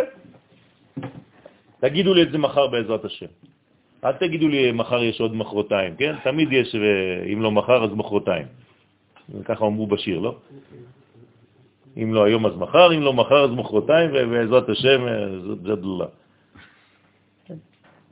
שעל הפסוק הזה דרשו חז"ל, אז הנה, הנה הגמרא, שצריך להמציא אותה אחרי פסוק כזה, הנה הדיבור של חז"ל, ישבו ואמרו, איזה חג שהחודש מתכסה בו, זה ראש השנה.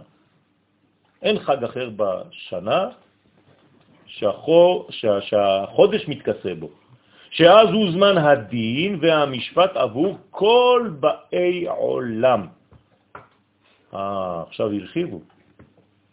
כתוב משפט לאלוהי יעקב. מה זה משפט לאלוהי יעקב?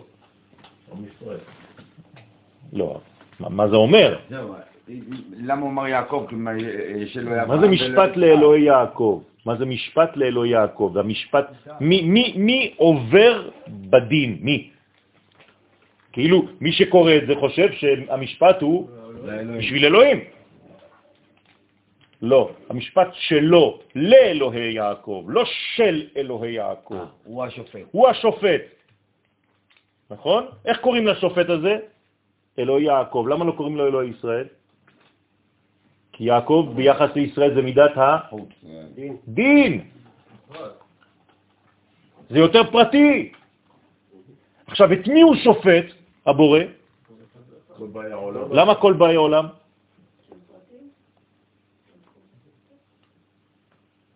כי יעקב הוא בבחינת לפני שהוא נלחם עם עשיו, ואז הוא נקרא ישראל. כי כל העולם שורשו בישראל. כשעם ישראל נידון, אלוהי יעקב דן, מי יודע את מה שקורה? עם ישראל, אמרנו את זה לפני דקה. אבל בשביל מה זה? בשביל מי אנחנו עובדים? בשביל כל העולם. כל העולם נידון אפילו שהם לא מבינים כלום. הם בחוץ, הם מסתובבים, הם במכוניות, הם עושים חגיגות, הם בדיסקוטקים בערב ראש השנה.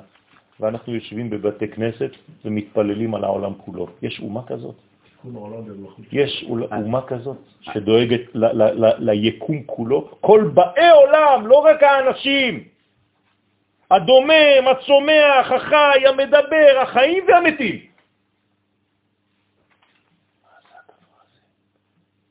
תראו איזה דאגה יש לנו על כל המציאות. מישהו יכול לבוא באום ולהגיד לנו שאנחנו אגואיסטים ועם של אפרטהייד? באמת. מה זה ממלכת הקופים? באים לדבר עלינו?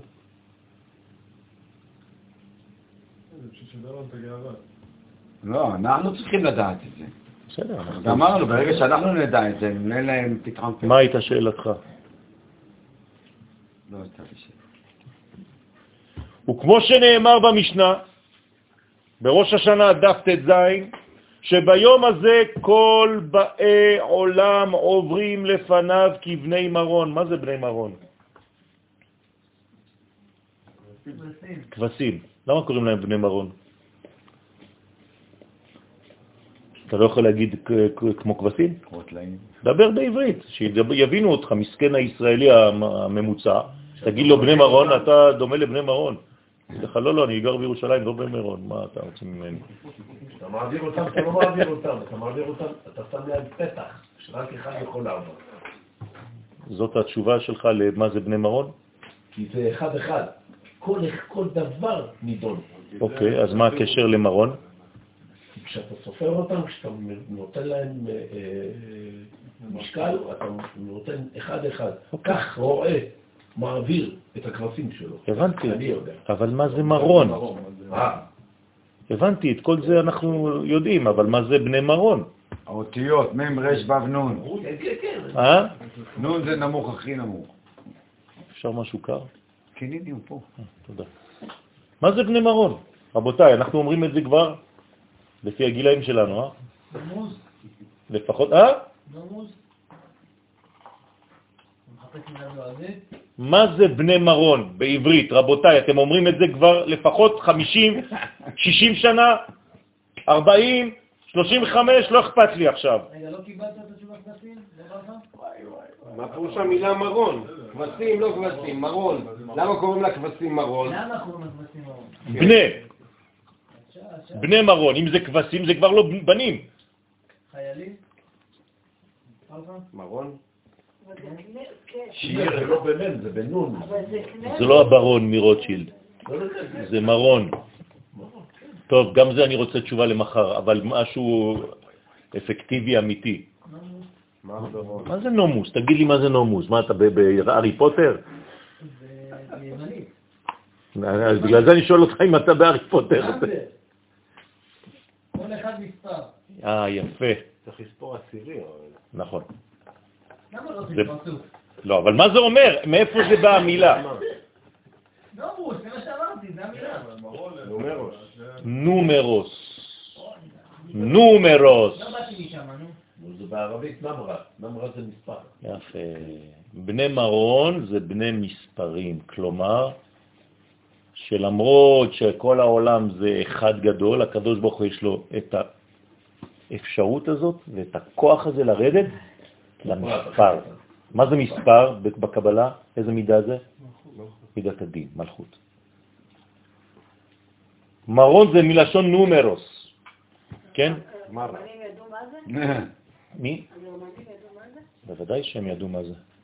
מה זה מידת הדין? הפכנו למספרים, זה מידת הדין בעולם. הנה, פה. לכן מה עשו בני ישראל כדי לתקן את זה? אמרתי לכם כבר, לכל איש יש שם.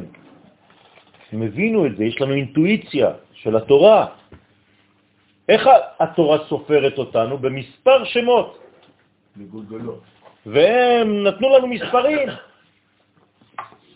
כשאתה מספר אתה לא יוצא חס ושלום.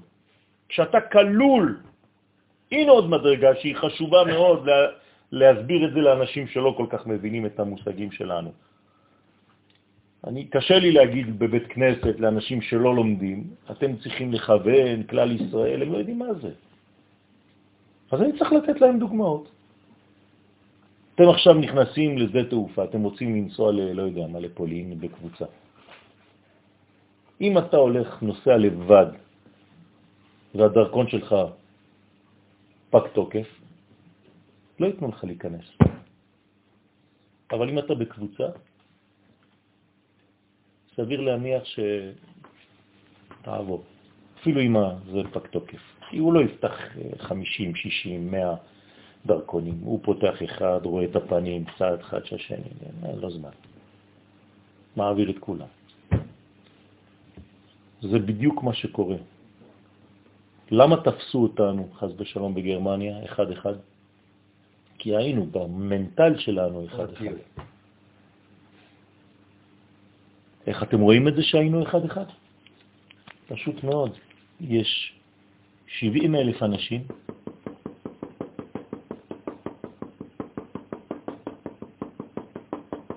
והם לא יודעים שהם עם, כל אחד לבדו. עובדה, יש שני גרמנים וכלב. תגיד לי, 70 אלף אתה לא יכול לאכול את שניהם תוך שנייה? עם הכלב. עם הכלב? לארוחת צהריים? לא, כי זה בראש, כל אחד חושב שהוא לבדו. מה, 6 מיליון? אתם מבינים את זה? אתם מבינים את הסוד הזה? תגיד לי, חמש מפה, ג'אברים לא יכולים לגמור אותם? גם אם הם ימותו. לא, זה מנטלי, רבותיי. ישנו עם אחד, אבל הוא מפוזר, הוא לא מבין שהוא אחד. ככה חייתי בצרפת, רבותיי. בפינה שלי, בדירה שלי, בקומה שלישית. והחבר שלי גר 10 קילומטר ממני, והשלישי עוד 200 או 300 מטר ממני, ואנחנו מכירים כאילו יש לנו קודים בינינו, ונפגשים עלובים באיזה בית כנסת פעם בשבוע. אתם מבינים מה זה גלות? לא מכירים.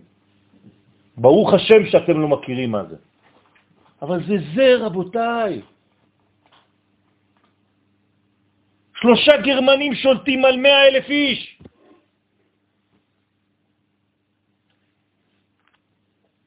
היום עם המנטליות של חייל צה"ל, יש דבר כזה?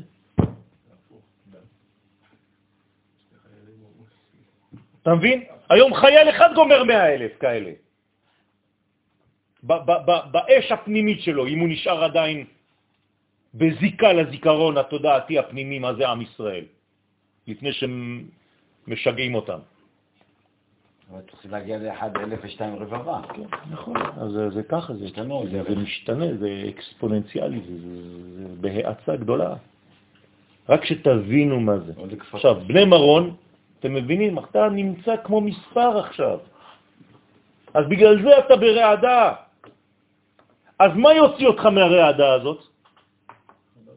להתחבר לכלל ישראל, להבין שאתה כללי.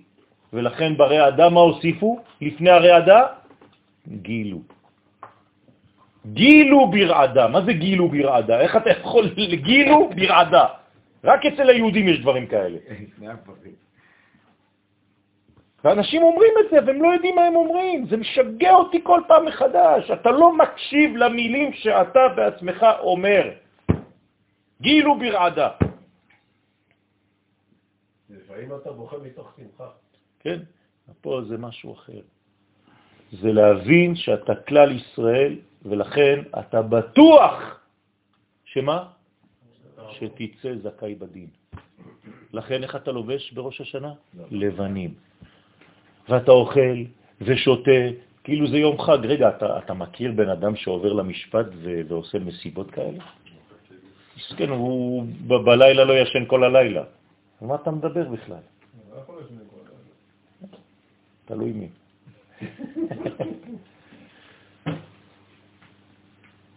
זה, זה תרתי דה סתרי. בטוחים, כתוב בגמרא, בטוחים, שהם יצאו זכאים בדין. מי נותן לך חותמת? יש להבין שעומק העניין בכל הזמנים ובכל המצוות הנלוות להם, אחד הוא. תיקון חטאו של אדם הראשון באכילת עץ הדעת טוב ורע. רבותיי, זאת הנקודה הראשונה של הכל. כל מה שלא תעשו אי פעם בחיים שלכם, זה הכל רק לתקן את הדבר הזה. למה?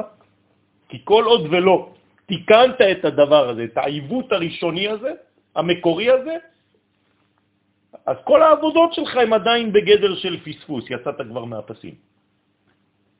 בזמן החטא, עכשיו ניכנס קצת לעובי הקורה, קצת יותר קבלה, עמדו זון אחור באחור, מפחד אחיזת החיצונים בהם. למה הם עמדו אחור באחור? כי איזה יום אנחנו? בזמן של החטא איזה יום זה? שישי. יום השישי, נכון? אדם הראשון נברא ביום השישי. לפני כניסת שבת. כל השבוע זה בחינת פנים או בחינת אחור? אחור. יום השבת זה בחינת פנים. אדם הראשון הזדווג עם אשתו, זה החטא. בשבת או לפני שבת? לפני שבת. כלומר במצב של אחור באחור. והאדם הראשון החל במצוות סיכול השדה, כלומר שהחל לעסוק בטיהור העולם מכוחות הרע כדי לאפשר לזון להתייחד פנים בפנים. אלא שלא יכול היה להשלים את העניין, אלא עם כניסת השבת הראשונה. הבנתם? הוא כבר הבין את זה, אדם הראשון. הוא התחיל כבר לעשות תיקון, אבל הוא לא סיים אותו, כי מתי מסיימים את התיקון הזה? רק עם כניסת השבת. והוא לא המתין, והקדים את זיווגו לערב שבת. אה, מה זה משנה? עוד שעה לפני וזהו. וגרם בכך לעמידתם של זון פנים בפנים. בעת התגברות כוחות הרע. למה הם עמדו אחור באחור? מה יש, מה אתה מרוויח? מה זה הרווח לעמוד אחור באחור? הגנה. הגנה מפני כל מי שרוצה להתקיף אותך. מתקיפים אותנו מסביב, שנינו עומדים גב אל גב, אתה רואה חצי ואני רואה חצי. אם בזמן הסכנה הזאת אתה עכשיו חז ושלום פנים בפנים, אז כולם דופקים אותך בגב. ואז התחזקה ביותר אחיזה הקליפות. אלמלא היה ממתין אדם הראשון עד כניסת השבת, אם היה ממתין, לא אלמלא, כן, אם. היה התיקון העולמי מסתיים ונשלם כבר אז, באותו יום השישי הראשון של ההיסטוריה. ועבור זה אנו פועלים במשך כל ששת אלפי השנים. הבנתם? שש אלף שנה אנחנו עובדים בגלל. שעה קטנה. לתקן דרך עבודת הקודש בשורשו של חודש תשרה. כי למה זה חודש תשרה? כי האדם נברא בראש חודש תשרה. ראש השנה הוא יום הולדתו גם של אדם הראשון, יום בריאתו. ובאיזה יום הוא חטא? באותו יום. כלומר, מה, מתי היה חטאו של אדם הראשון? בראש השנה. וואי, וואי, וואי, וואי. כלומר, מראש החודש, שהוא גם ראש השנה, ועד שמיני חג עצרת, אנחנו עובדים, עובדים, עובדים 21 יום, כדי לתקן את הקלקול רק של השנה הזאת, כן? ולאפשר לזון לעמוד פנים בפנים ולהתייחד ביניהם, בלי חשש של אחיזה כלשהי מבחוץ. אתם איתי? נמצא כי תכלית אצילותו של אדם הראשון לא הייתה אלא לדבר אחד, להשלים בניין הפרצופים העליונים למין היום הראשון של בריאתו, שזה היה בהתערותא דלעילה, והוא לא השלים התיקון. ובנוסף לכך החריב גם את כל מה שתוקן לפני הופעתו. אנחנו מדברים על האדם הראשון. נו, נכון. זה לא אני. זה לא שוקה מהשוק. הוא השורש לכל אחד. אתה צודק, כתוב בגמרא, איך הוא יכול לעשות טעות כזאת? מפורש כתוב בגמרא, אדם ראשון חסיד היה. בסדר, נו, אז מה? נתן שמות לחיות, ידע מפה עד לשם. נכון, נכון, אתה צודק. את זה הוא לא ידע? או שהוא ידע ועשה בכוונה.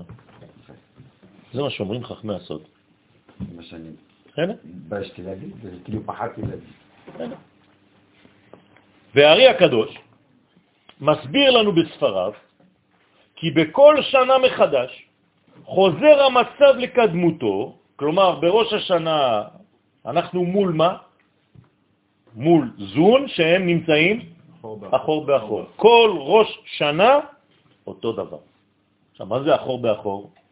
זה דינים או חסדים? דינים, זה אחור באחור. ולכן זה דורש מאיתנו תיקון ומיתוק. הרמח"ל הקדוש מוסיף רובד להבנה מעמיקה של מה שקורה בכל שנה מחדש ביום הזיכרון. תקשיבו למה אומר הרמח"ל. הוא מבאר שבתחילה נאצלו ששת אלפים מאורות. כלומר, הרמח"ל אומר שהקדוש ברוך הוא ברא שש אלף מאורות. שישה אלפים פנסים עצומים, כמו השמש והירח, בצורה רוחנית גדולה, שכל אחד מהם אמור להאיר בשנה המיוחדת לו. זאת אומרת שהקדוש ברוך הוא ידע כבר שיהיו שש אלף שנים של היסטוריה, ולכן הוא קבע ביקום שש אלף מאורות, שכל מאור מיוחס לשנה, מתאים לשנה מיוחדת. ושלכן, בשורש השנה וביסודה, כלומר ביום הראשון שהוא ראש השנה, שם צריך להתמקד ולכוון לתיקון האור השייך לאותה שנה. לכן אני ממתין שתגידו לי מה המאור, איך קוראים לו מבחינה ספירותית, למאור של השנה הבאה עלינו לטובה. אם אתם לא יודעים להגיד לי מאיזו ספירה בא האור הזה, לא. אתם לא יודעים מה לתקן. ולולא חטאו של אדם הראשון, כלומר, הרמח"ל אומר לי, אני חייב לדעת את סודו של האור ששייך לאותה שנה, כי אם אני לא מכיר בזה, אני לא יודע מה אני עושה. אני, מה אני חושב? שעוד שנה עברה, כבר עם אחור. מזל טוב, שנה טובה, שנה טובה.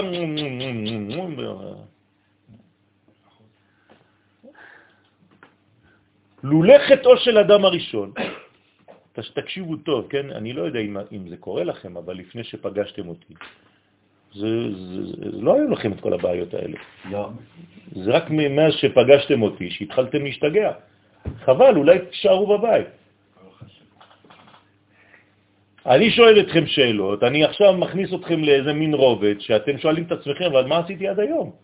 מסכן בא אליי זקן, זקן, תלמיד חכם בירושלים, אומר לי, אתה יודע מה אני מרגיש אחרי השיעור? שבחיים לא למדתי תורה. מסכן.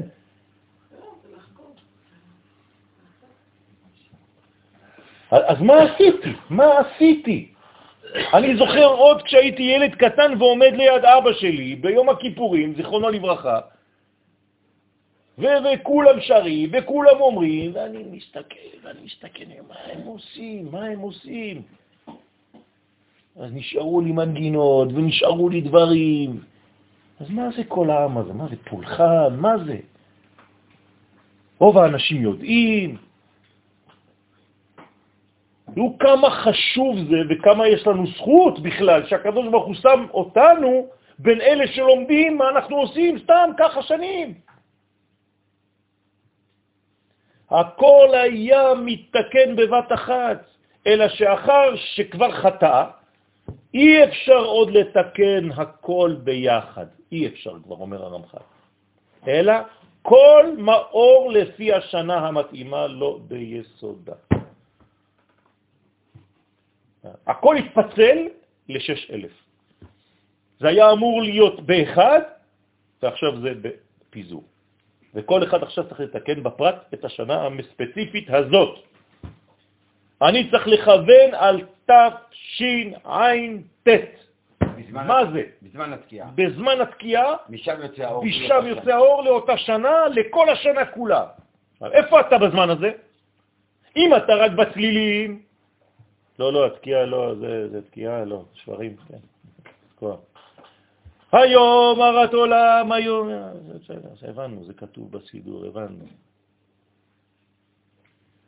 מה זה, מנטרות? מה אתה עושה? והוא מתקן את השופר ומנקה אותו, וזה, מה אתה עושה? מה אתה עושה? זה עיסוק, זה מלאכה או זה חוכמה? אני לא מבין. יוצא כי תכלית חודש תשרה היא שבני האדם הם הנדרשים להשלים את הבריאה. אנחנו, עם ישראל. מי זה בני האדם? אנשים לא יודעים כלום, אמרתי לכם. אנחנו, אנחנו קיבלנו את זה בנבואה, אף אחד לא יודע את זה. על זה נאמר השמיים, שמיים לשם, זה שלו. והארץ נתן לבני אדם, שאתם תתקנו את זה. לא לשכוח, והארץ הייתה תוהו ובוהו, אז והארץ ניתנה לבני אדם. שזה החלק השייך לתיקון המלכות, כדי להעמידה פנים בפנים עם הקדוש ברוך הוא לצורך הייחוד ביניהם, שיביא אחריו כמובן את השפעת הטוב על כל היקום. אז אני, עכשיו יש לי מערכת שלמה של 21 יום, או תלוי מאיפה אני סופר, יכול לספור אפילו 100 יום. מאיזה, מאיזה יום זה 100 יום?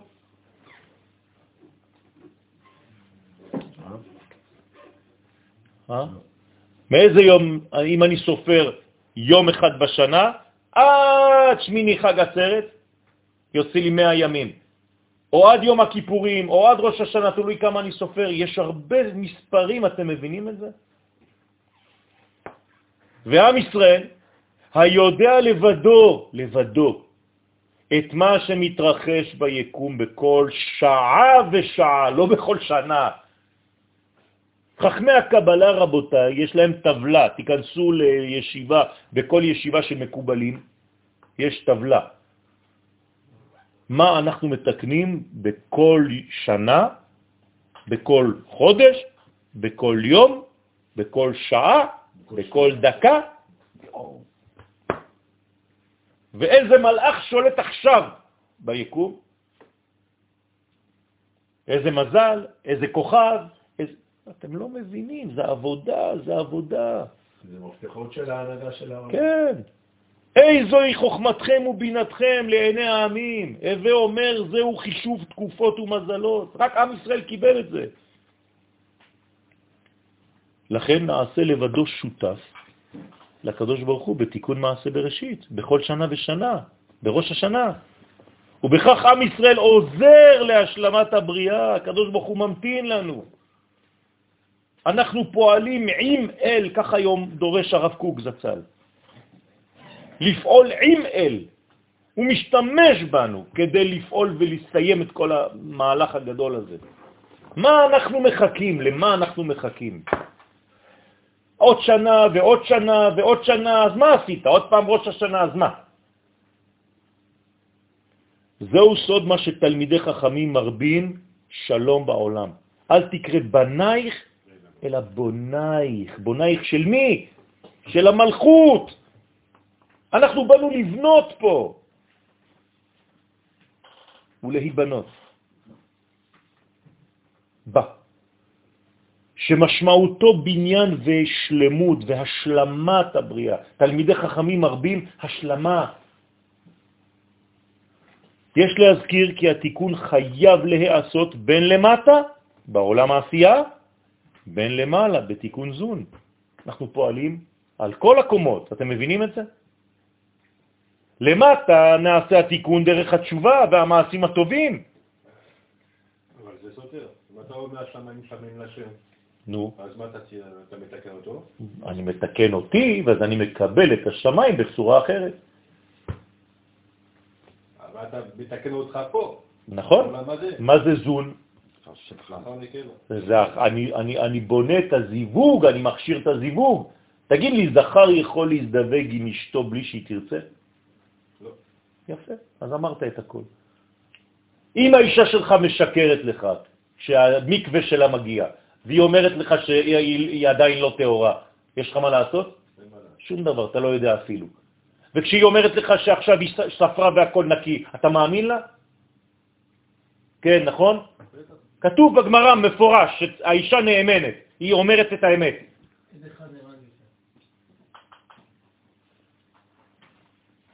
זה עם ישראל, זה אותו דבר, זה האישה. הקדוש ברוך הוא ממתין לנו.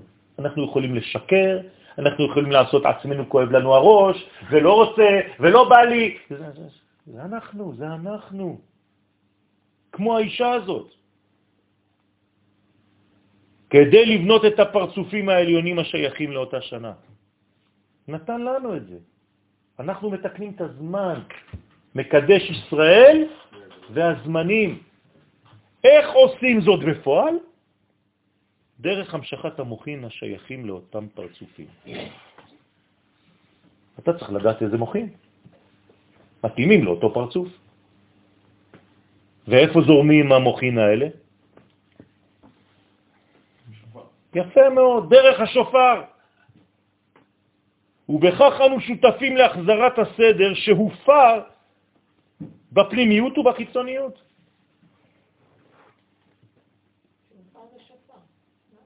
לא, שהופר, כן? הפרת הסדר. האריזל מלמד כי עיקרו של יום הדין נובע מעובדת עמידתם של זון אחור באחור. הנה, בגלל זה אנחנו במידת הדין. ממש כמו שהיה בתחילת האצילות. וכדי להחזירם לעמידה פנים בפנים, צריך להפיל דורמיטה על זעיר אנפין. קודם מה זה. דורמיטה? מה? קודם היה פנים? להחזירם למצב פנים זה אומר שקודם לפני אחור. לא, להחזירם זה ביטוי של חז"ל בקבלה, שהיא להפוך אותם לפנים. כן? הם, הם, הם נאצלו אחור באחור. צריך להחזירם, זה נקרא ככה, להחזירם פנים בפנים. עכשיו, מה זה דורמיטה? שינה, נכון? לשון לא עזיב. דורמיר. מה קורה בזמן הדורמיטה? כשאתה הולך לישון, מה קורה לך? למה אתה ישן? למה אתה נרדם? המוחים יוצאים ממך, נכון? הנשמה חוזרת לשורש. בגלל זה אתה נרדם. אם אתה לא יכול להירדם, יש אנשים שלא, שקשה להם להירדם, נכון? בלילה? למה? מה ההבדל בין אלה שנרדמים מיד לאלה שלא נרדמים מיד? לא משחררים. לא משחררים את הנשמה שלהם, לא נותנת להם. למה? הם כל הזמן ב... רק המוח חושב, חושב, חושב, חושב, חושב. מי שאומר למוח שלו לשפריז, כן, שחרר, הוא שם את עצמו, את הראש שלו על הכרית, תוך 30 שניות הוא כבר בעולם אחר, נוחר והכל. לא, אבל אני לא נרדם. מה? לא לא ישן, מה אתה רוצה? כי המוח עובד. אני מאתמול הערב. למה? כי המוח עובד. אתה לא משחרר, אתה רוצה לשלוט על המצב. איך? מה זה איך? אם לא, היית נרדם. אתה, אתה, אתה, אתה מסוגל לישון כשמישהו נוהג לידך? תלוי כמה זמן לא ישנתי. לא, תלוי במי שנוהג. אם אתה מפחד מהנהיגה שלו, בחיים אתה לא תרדם. נכון. אם אתה מפחד, כלומר אם אתה משחרר או לא, אם אתה מאמין בו. אם לא, אתה לא יכול. אני הגעתי לכאן בגלל שלא ישנתי בלילות. אז זה יצא לי טוב שלא ישנתי, שלא שחררתי. עוד פעם, בסדר, אבל תבין איך זה עובד. תנסה פעם להגיד לקדוש ברוך הוא, אני יודע שהכל ממך. אבל גם שמעתי מדבריך בעבר ששינה זה מוות. אה, תלוי איך. תלוי איך. איך אתה מראה שאתה מאמין במישהו ובוטח בו לחלוטין? אתה יכול לישון לידו. מה המצווה הכי גדולה בסוכה? לישון. אבל יש עקרבים, יש יתושים, יש אורות. שועלים ודרומנים פה. מה? מה אתה עושה? עם אצבע אני יכול לגרד אותך מבעד לסכך, ככה, במיטה. איך אתה נרדם לי בסוכה, תגיד לי? ארץ ישראל. מי שלא משחרר פה ואומר, אני יודע שהקדוש ברוך הוא שומר, אתה יכול להירדם פה? אתה לא יכול. יש מישהו שהנה לא ינום ולא ישן בשביל שאתה תישן. נכון. אז אחור באחור זה הכרח. מכריחים אותך, לא בחרת. והמוחין היוצאים ממנו עוברים אל המלכות ונכנסים בה. וצריכים לדעת את המהלך, כן? כשהמוחין יוצאים מזה, לאן הם נכנסים? למלכות. ואז זה נרדם, כי המ- המוחין יצאו ממנו, והמלכות עכשיו היא ערה. ואיך ערה? מאיפה היא מקבלת את האורות שלה? מבינה. אורות גדולים, שדרכם, בדרך כלל היו עוברים אצל זעיר אנפין, והוא מעביר לה. עכשיו הם יצאו ממנו, הוא נרדם, ועכשיו זה נכנס אליה ישירות. וואי, וואי, וואי, וואי. עכשיו המלכות היא מידת הדין או מידת הרחמים? מידת הדין. עכשיו יש לה ריבוי דינים. כל האור נמצא אצלה, הוא בדורמיתא, הוא ישן. מה? בינה. בגלל שבינה זה דין, שורש הדינים, מלכות זה דין, זה הכלי שלה, זה הגוון שלה. אומרת שאמא הרבה יותר קשה לבת מאשר האבא? בוודאי, כרחם אב על בנים. ככה אנחנו אומרים, לא כרחם אם על בנים. האבא יותר רחמן מהאימא. למה אנחנו אומרים אב הרחמם, אב הרחמן, ולא אימא? לכן הוא יום של דין משתי בחינות. א', בגלל שבאותו יום יצאו זון אחור באחור, ב', בגלל הדורמיתא על זעיר אנפין, ועל עצם העברת המוחין שהיו בו אל המלכות. עשיתי לכם את זה, עבדתי קשה כדי להכין לכם את זה באופן הכי פשוט. והמיתוק, עכשיו שיש הרבה מוחין במלכות, והיא מידת הדין עכשיו בהי, צריך למתק אותה. המיתוק בא על ידי תקיעת השופר. אמרתי לכם בהתחלה שתקיעה בתורה זה לשון זיווג. איך ממתקים אישה? על ידי ייחוד. אי אפשר למתק אותה בלי ייחוד. כי מה אתה מעביר? את הלובן, את מיטת הרחמים. לכן המיתוג בא על ידי תקיעת השופר, כיוון שהיא באה לעורר את זעיר אנפין. עכשיו זאת הכוונה השנייה, שאתם צריכים לכוון בזמן התקיעות. מה קורה לזעיר אנפין באותה שעה שאתה תוקע? אתה מעורר אותו, עכשיו נכנסים בו אורות, אז הוא מתעורר מתרדמתו, כי נכנסים בו מוחין, כאילו הנשמה חוזרת אליו, בצורה של הכנסת המוחין של החסדים בו כדי למתק את הגבורות שבמלכות. כי אם זה לא עובר דרכו, היא לא תתמתק. אם האישה רוצה לקבל ישירות מלמעלה, והיא לא צריכה את הבעל שלה, היא כל החיים שלה תהיה בדינים. זה בדיוק העניין של היום. אם האישה מבינה שכל מה שהקדוש ברוך הוא נותן זה עובר דרך הבעל שצריך למתק אותה, אז היא תהיה ממותקת. אז מה בונים היום? סוג של נשים שהן ג'בריות. לא צריכות יותר את הבעלים, עושות תינוקות לבד, לא צריכות כבר כלום. בוודאי. הופכים את העולם למצב שבו הגברים כבר נהיו סמרטוטים. כמובן שעל דרך העבודה שלנו, אז אולי הם צריכות לתקוע. עוד יותר אתה רוצה ל... כן? כמובן שעל דרך העבודה שלנו, כלומר עכשיו מבחינת חסידות, אני יורד עכשיו לעולם החסידות, כן? להזכיר גם שציינו שלשום את אה, הופעתם בעולם הזה של, של שני מלאכים, מלאכי השם צבאות, הבעל שם טוב, זכותו תגן עלינו, רבי ישראל, ורבי שניאור זלמן, זכותו תגן עלינו, גאונים, גדולי תורה, גדולי עולם, שבחיים לא הכרנו דברים כאלה, אין אנשים כאלה, שהם הורידו לנו, ברוך השם, את, את תורת הסוד אל העולם הזה. מייסדי החסידות. בלי החסידות אנחנו מתים, רבותיי. אז על דרך העבודה שלנו ניתן להסביר ברמז כי המלכות המיוחסת לכנסת ישראל והזעירנפין המיוחס לקודשא בריחו.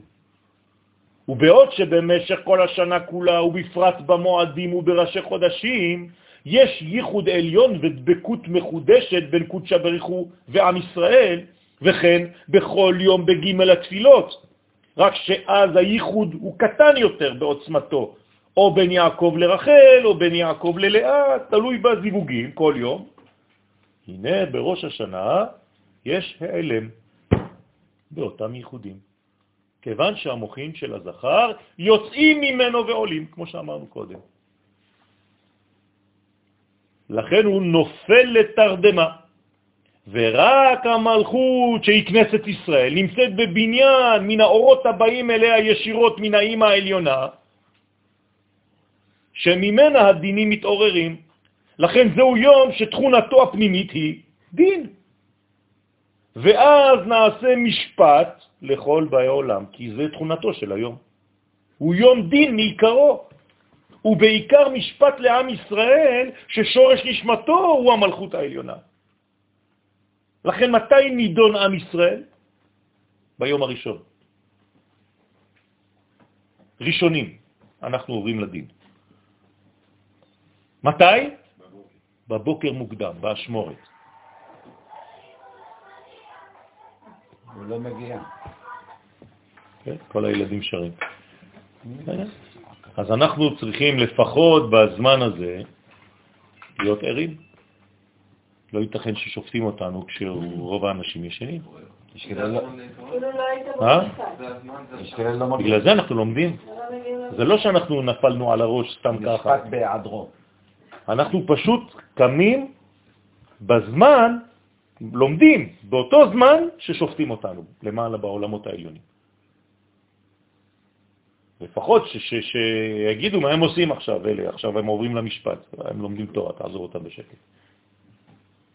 כן? זה המיתוג, זה העניין. אנשים לא מבינים איזה משוגעים אלה, כל הקבוצה המטומטמים האלה, וקמים בארבע, חמש, לומדים, רוצים לעשות עצמם, לא רוצים שום דבר, תאמינו לי. רק לעשות רצונו של מקום. אין לנו מה לעשות בחיים.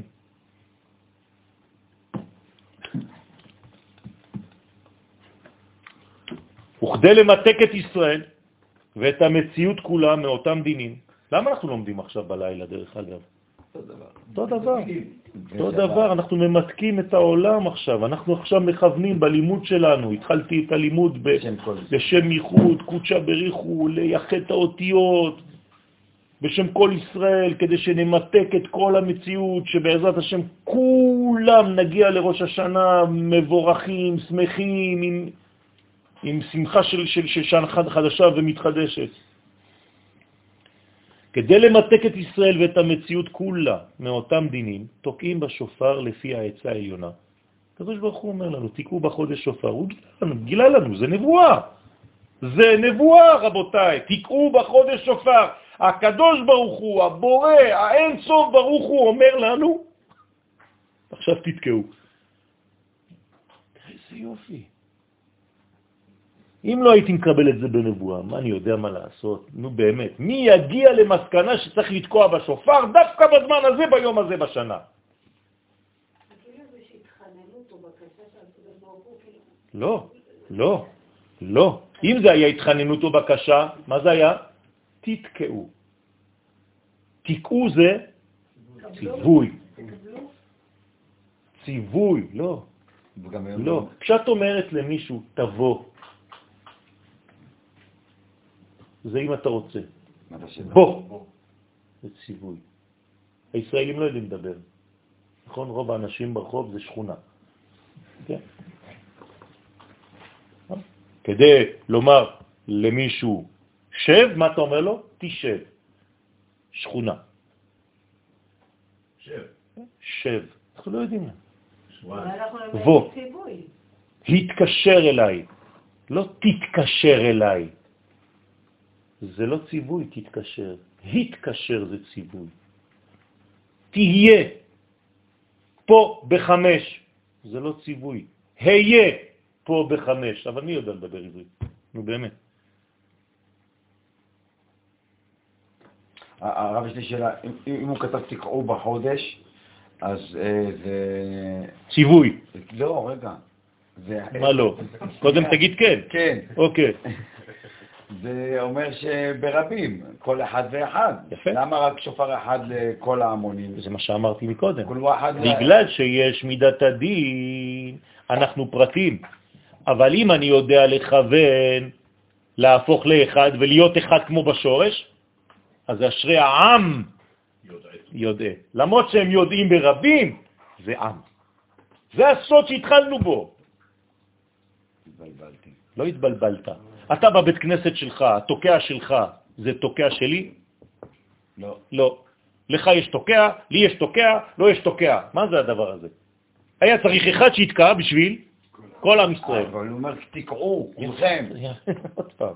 תיקעו זה כל אחד בפינה שלו, אבל אשרי העם, שלמרות שהם ברבים, הם יודעי, יש להם את הדעת הזאת של האחד, של התורה. זה העניין. עם ישראל הוא עם, נכון? זה מחשבה אלוהית, אבל הוא מופיע בפרטים, במלא אנשים. זה אותו עם.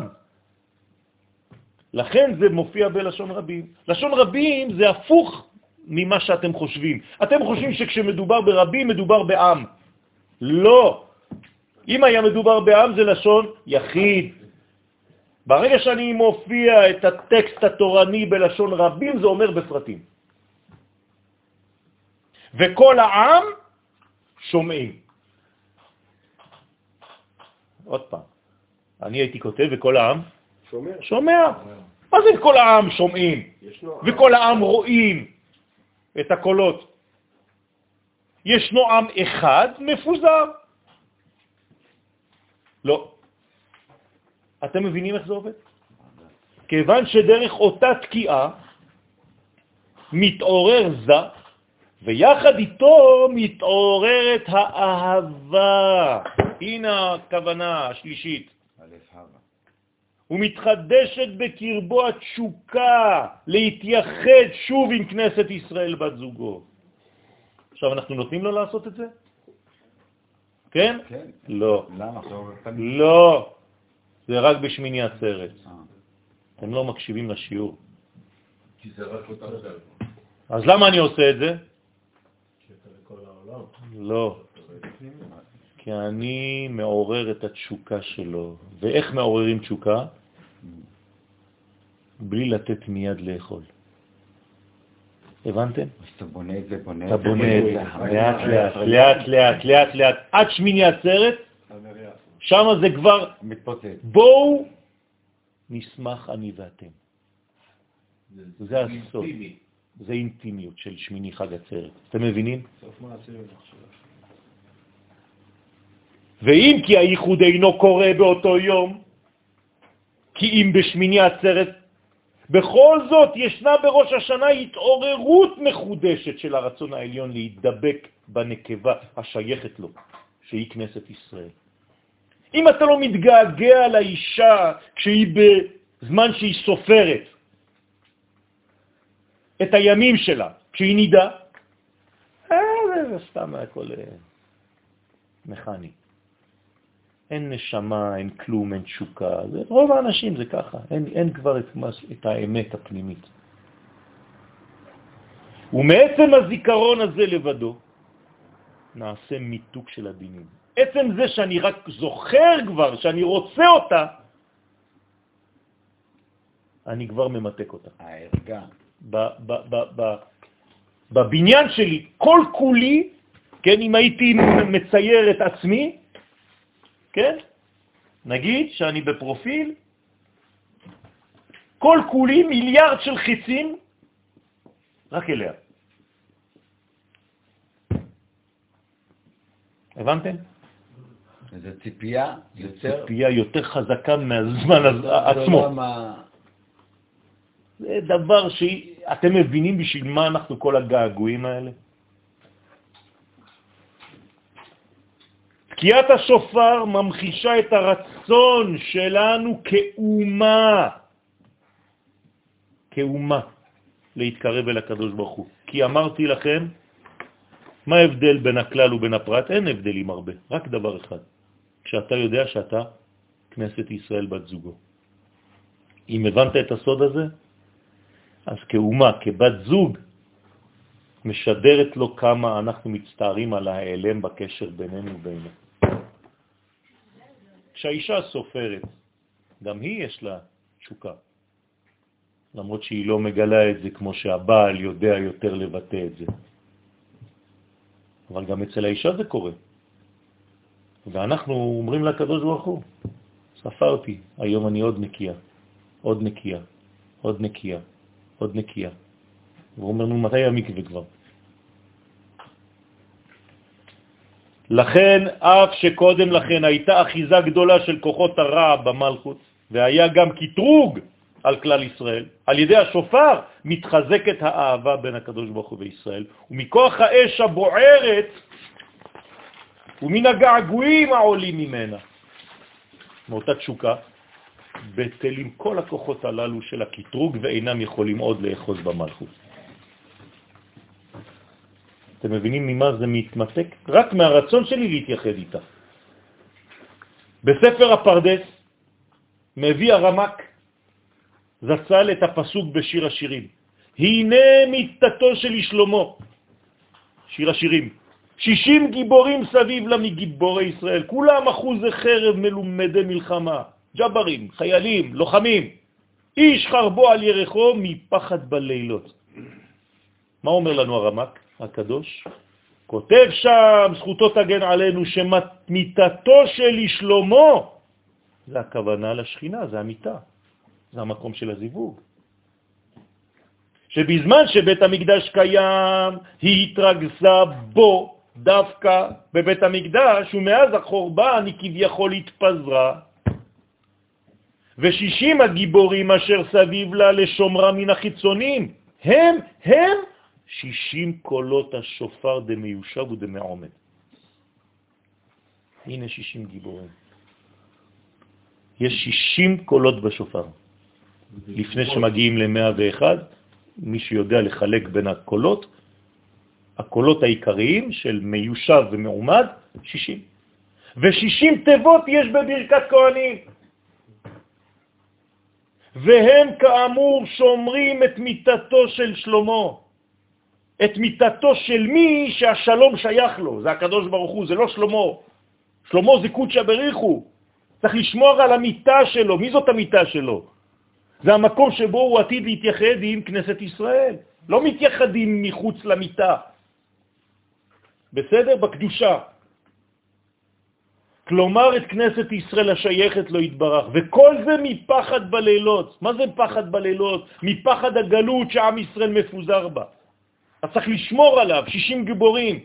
ואותם לילות רומזות לאותם יללות, או ייללות שישראל משמיעים דרך תקיעות השופר. ככה אומר הרמק. גינוך הגניך, ילו ליליל. ובזה הם משתקים את השטן ואת כוחותיו. הנה אותם גיבורים, הפונקציה שלהם. התפקיד שלהם זה למתק את כל זה ולשמור על המיטה הזאת. 60 גיבורים סביב למיטה, כלומר, מה זה גיבורי ישראל? למה הוא דואג גיבור ישראל? רק לדבר אחד, לזיווג. הוא שומר על המיטה שאף אחד לא יבוא להפריע. כלומר, מבצעים פעולה של חיבור ושל ריכוז במקום הפיזור. אתם מבינים? אם אתה מסביר את זה ללוחמים שיוצאים לקרב, אתם יודעים על מה אתם נלחמים עכשיו? אתה יודע למה אתה הולך להביא את הקוף הזה, את הזבל הזה, שיש לו פרצוף של, של, של כוכב הקופים? כדי שלא יפריע לקדוש ברוך הוא להזדווג עם כנסת ישראל. וואלה, אתה יודע מה, אני נכנס ככה עם הכוח הזה, קורע אותו לחתיכות. השטן משתדל לבלבל את הבחינה הנקראת מיטה. כלומר, שהוא חפץ למנוע את הייחוד בין הקדוש ברוך הוא בין כנסת ישראל, ובפרט בלילות, כי זה הזמן של הזיווג. ובכל זאת נעשה תיקון המשלים את כל הפיזור הזה דרך השופר. והפחד שהיה לישראל עובר אל כוחות הרע. מי מפחד עכשיו? הם. הם צריכים לפחד, לא אתה. הנקבה, כנסת ישראל, היא המעוררת בראש השנה את התשוקה של הזכר דרך תקיעת השופר.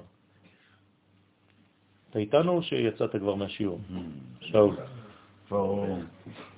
יוצא מזה שקיימת תכונה נוספת בשופר והיא שהוא מורה על בחינת היסוד. הנה השופר, היש... עכשיו אם אתה רוצה למקם אותו עוד יותר, איפה הוא נמצא בבינה? ביסוד שלה. וכן הוא לשון חז"ל בעניין הייבום, התוקע ביבמתו. היבמה, כשרוצים להזדווג איתה, זה נקרא תקיעה בגמרא. גם שורש השופר מן המוח. מאיפה הוציאו את השופר? מהראש של הבהמה. ממש כמו בחינת היסוד ששורסו במוח, שהרי אין קישוי, אלא לדעת. מאיפה באה התשוקה של האדם? מהמוח שלו. איבר המין הגברי, איפה הוא נמצא? במוח. לכן פגם היסוד פוגע במוח. מי שחז ושלום לא שומר על היסוד שלו, מה נפגע? המוח שלו. ופיו של התוקע הוא סוד המלכות, כנודע. מלכות פה, תורה שבעל פה. אז מה קורה בעצם בשופר עצמו? השופר הוא היסוד שמתחבר למה? למלכות, לפה. יש זיווג, רוחה ברוחה, והכל עובר בזיווג בין הפה. ומכל זה יוצא כי מעשה התקיעה הוא מה שהמלכות היא התוקעת. היא התוקעת, המלכות תוקעת. מה זאת אומרת שהמלכות תוקעת? שהמלכות מעוררת את הזכר לזיווג, זה הזיווג הנכון ביהדות. ולא שהגבר כל הזמן רץ אחרי אשתו. היא צריכה לעורר אותו. נכון? וזה מורה על פעולתה של הנוקבה כנסת ישראל, כדי לעורר את הזכר לצורך הייחוד. היום זוכרים את זה? היום אם הגבר לא בוכה ולא בא אצל הרב 20 אלף פעם, אשתי כבר לא מתקרבת. הכל הפוך, הכל הפוך. זה תלוי בו גם.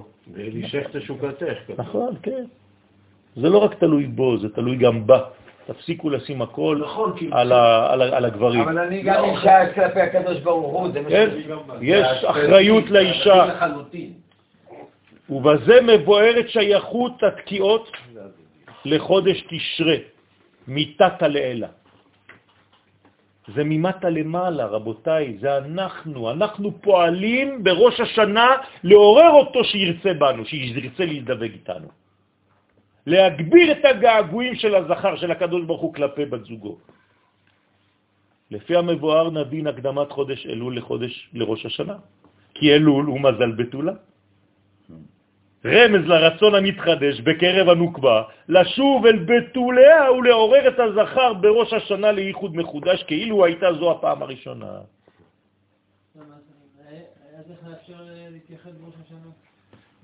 נכון, ולכן הסוד הוא שזה לא הזמן, שזה רק תחילת הבניין כי זה המחשבה.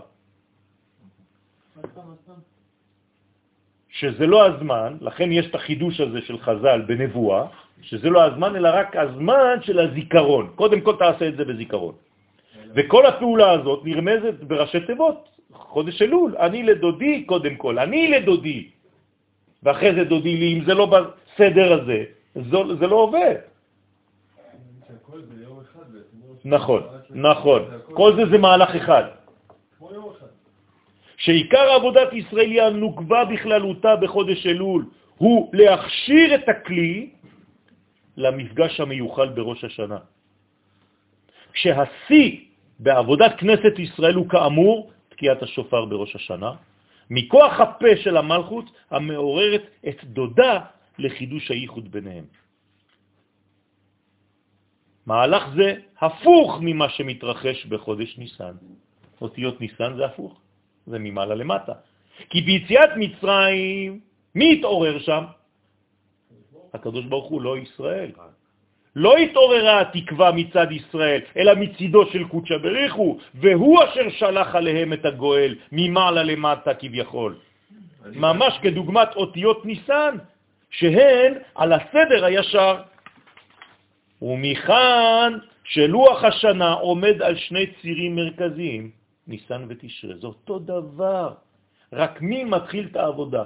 בחודש ניסן הוא, הקדוש ברוך הוא מתחיל את העבודה ואנחנו מקבלים. בחודש תשרה אנחנו מתחילים את העבודה ומעוררים את התשוקה של הקדוש ברוך הוא אלינו. שובו אליי, זה בתשרה. והשובה עליכם, זה בניסן. שני כיוונים עבור דבר אחד, הייחוד בין הקדוש ברוך הוא בין כנסת ישראל בת זוגו. שנזכה במהרה בימינו אמן. ברוכים תהיו. תודה רבה.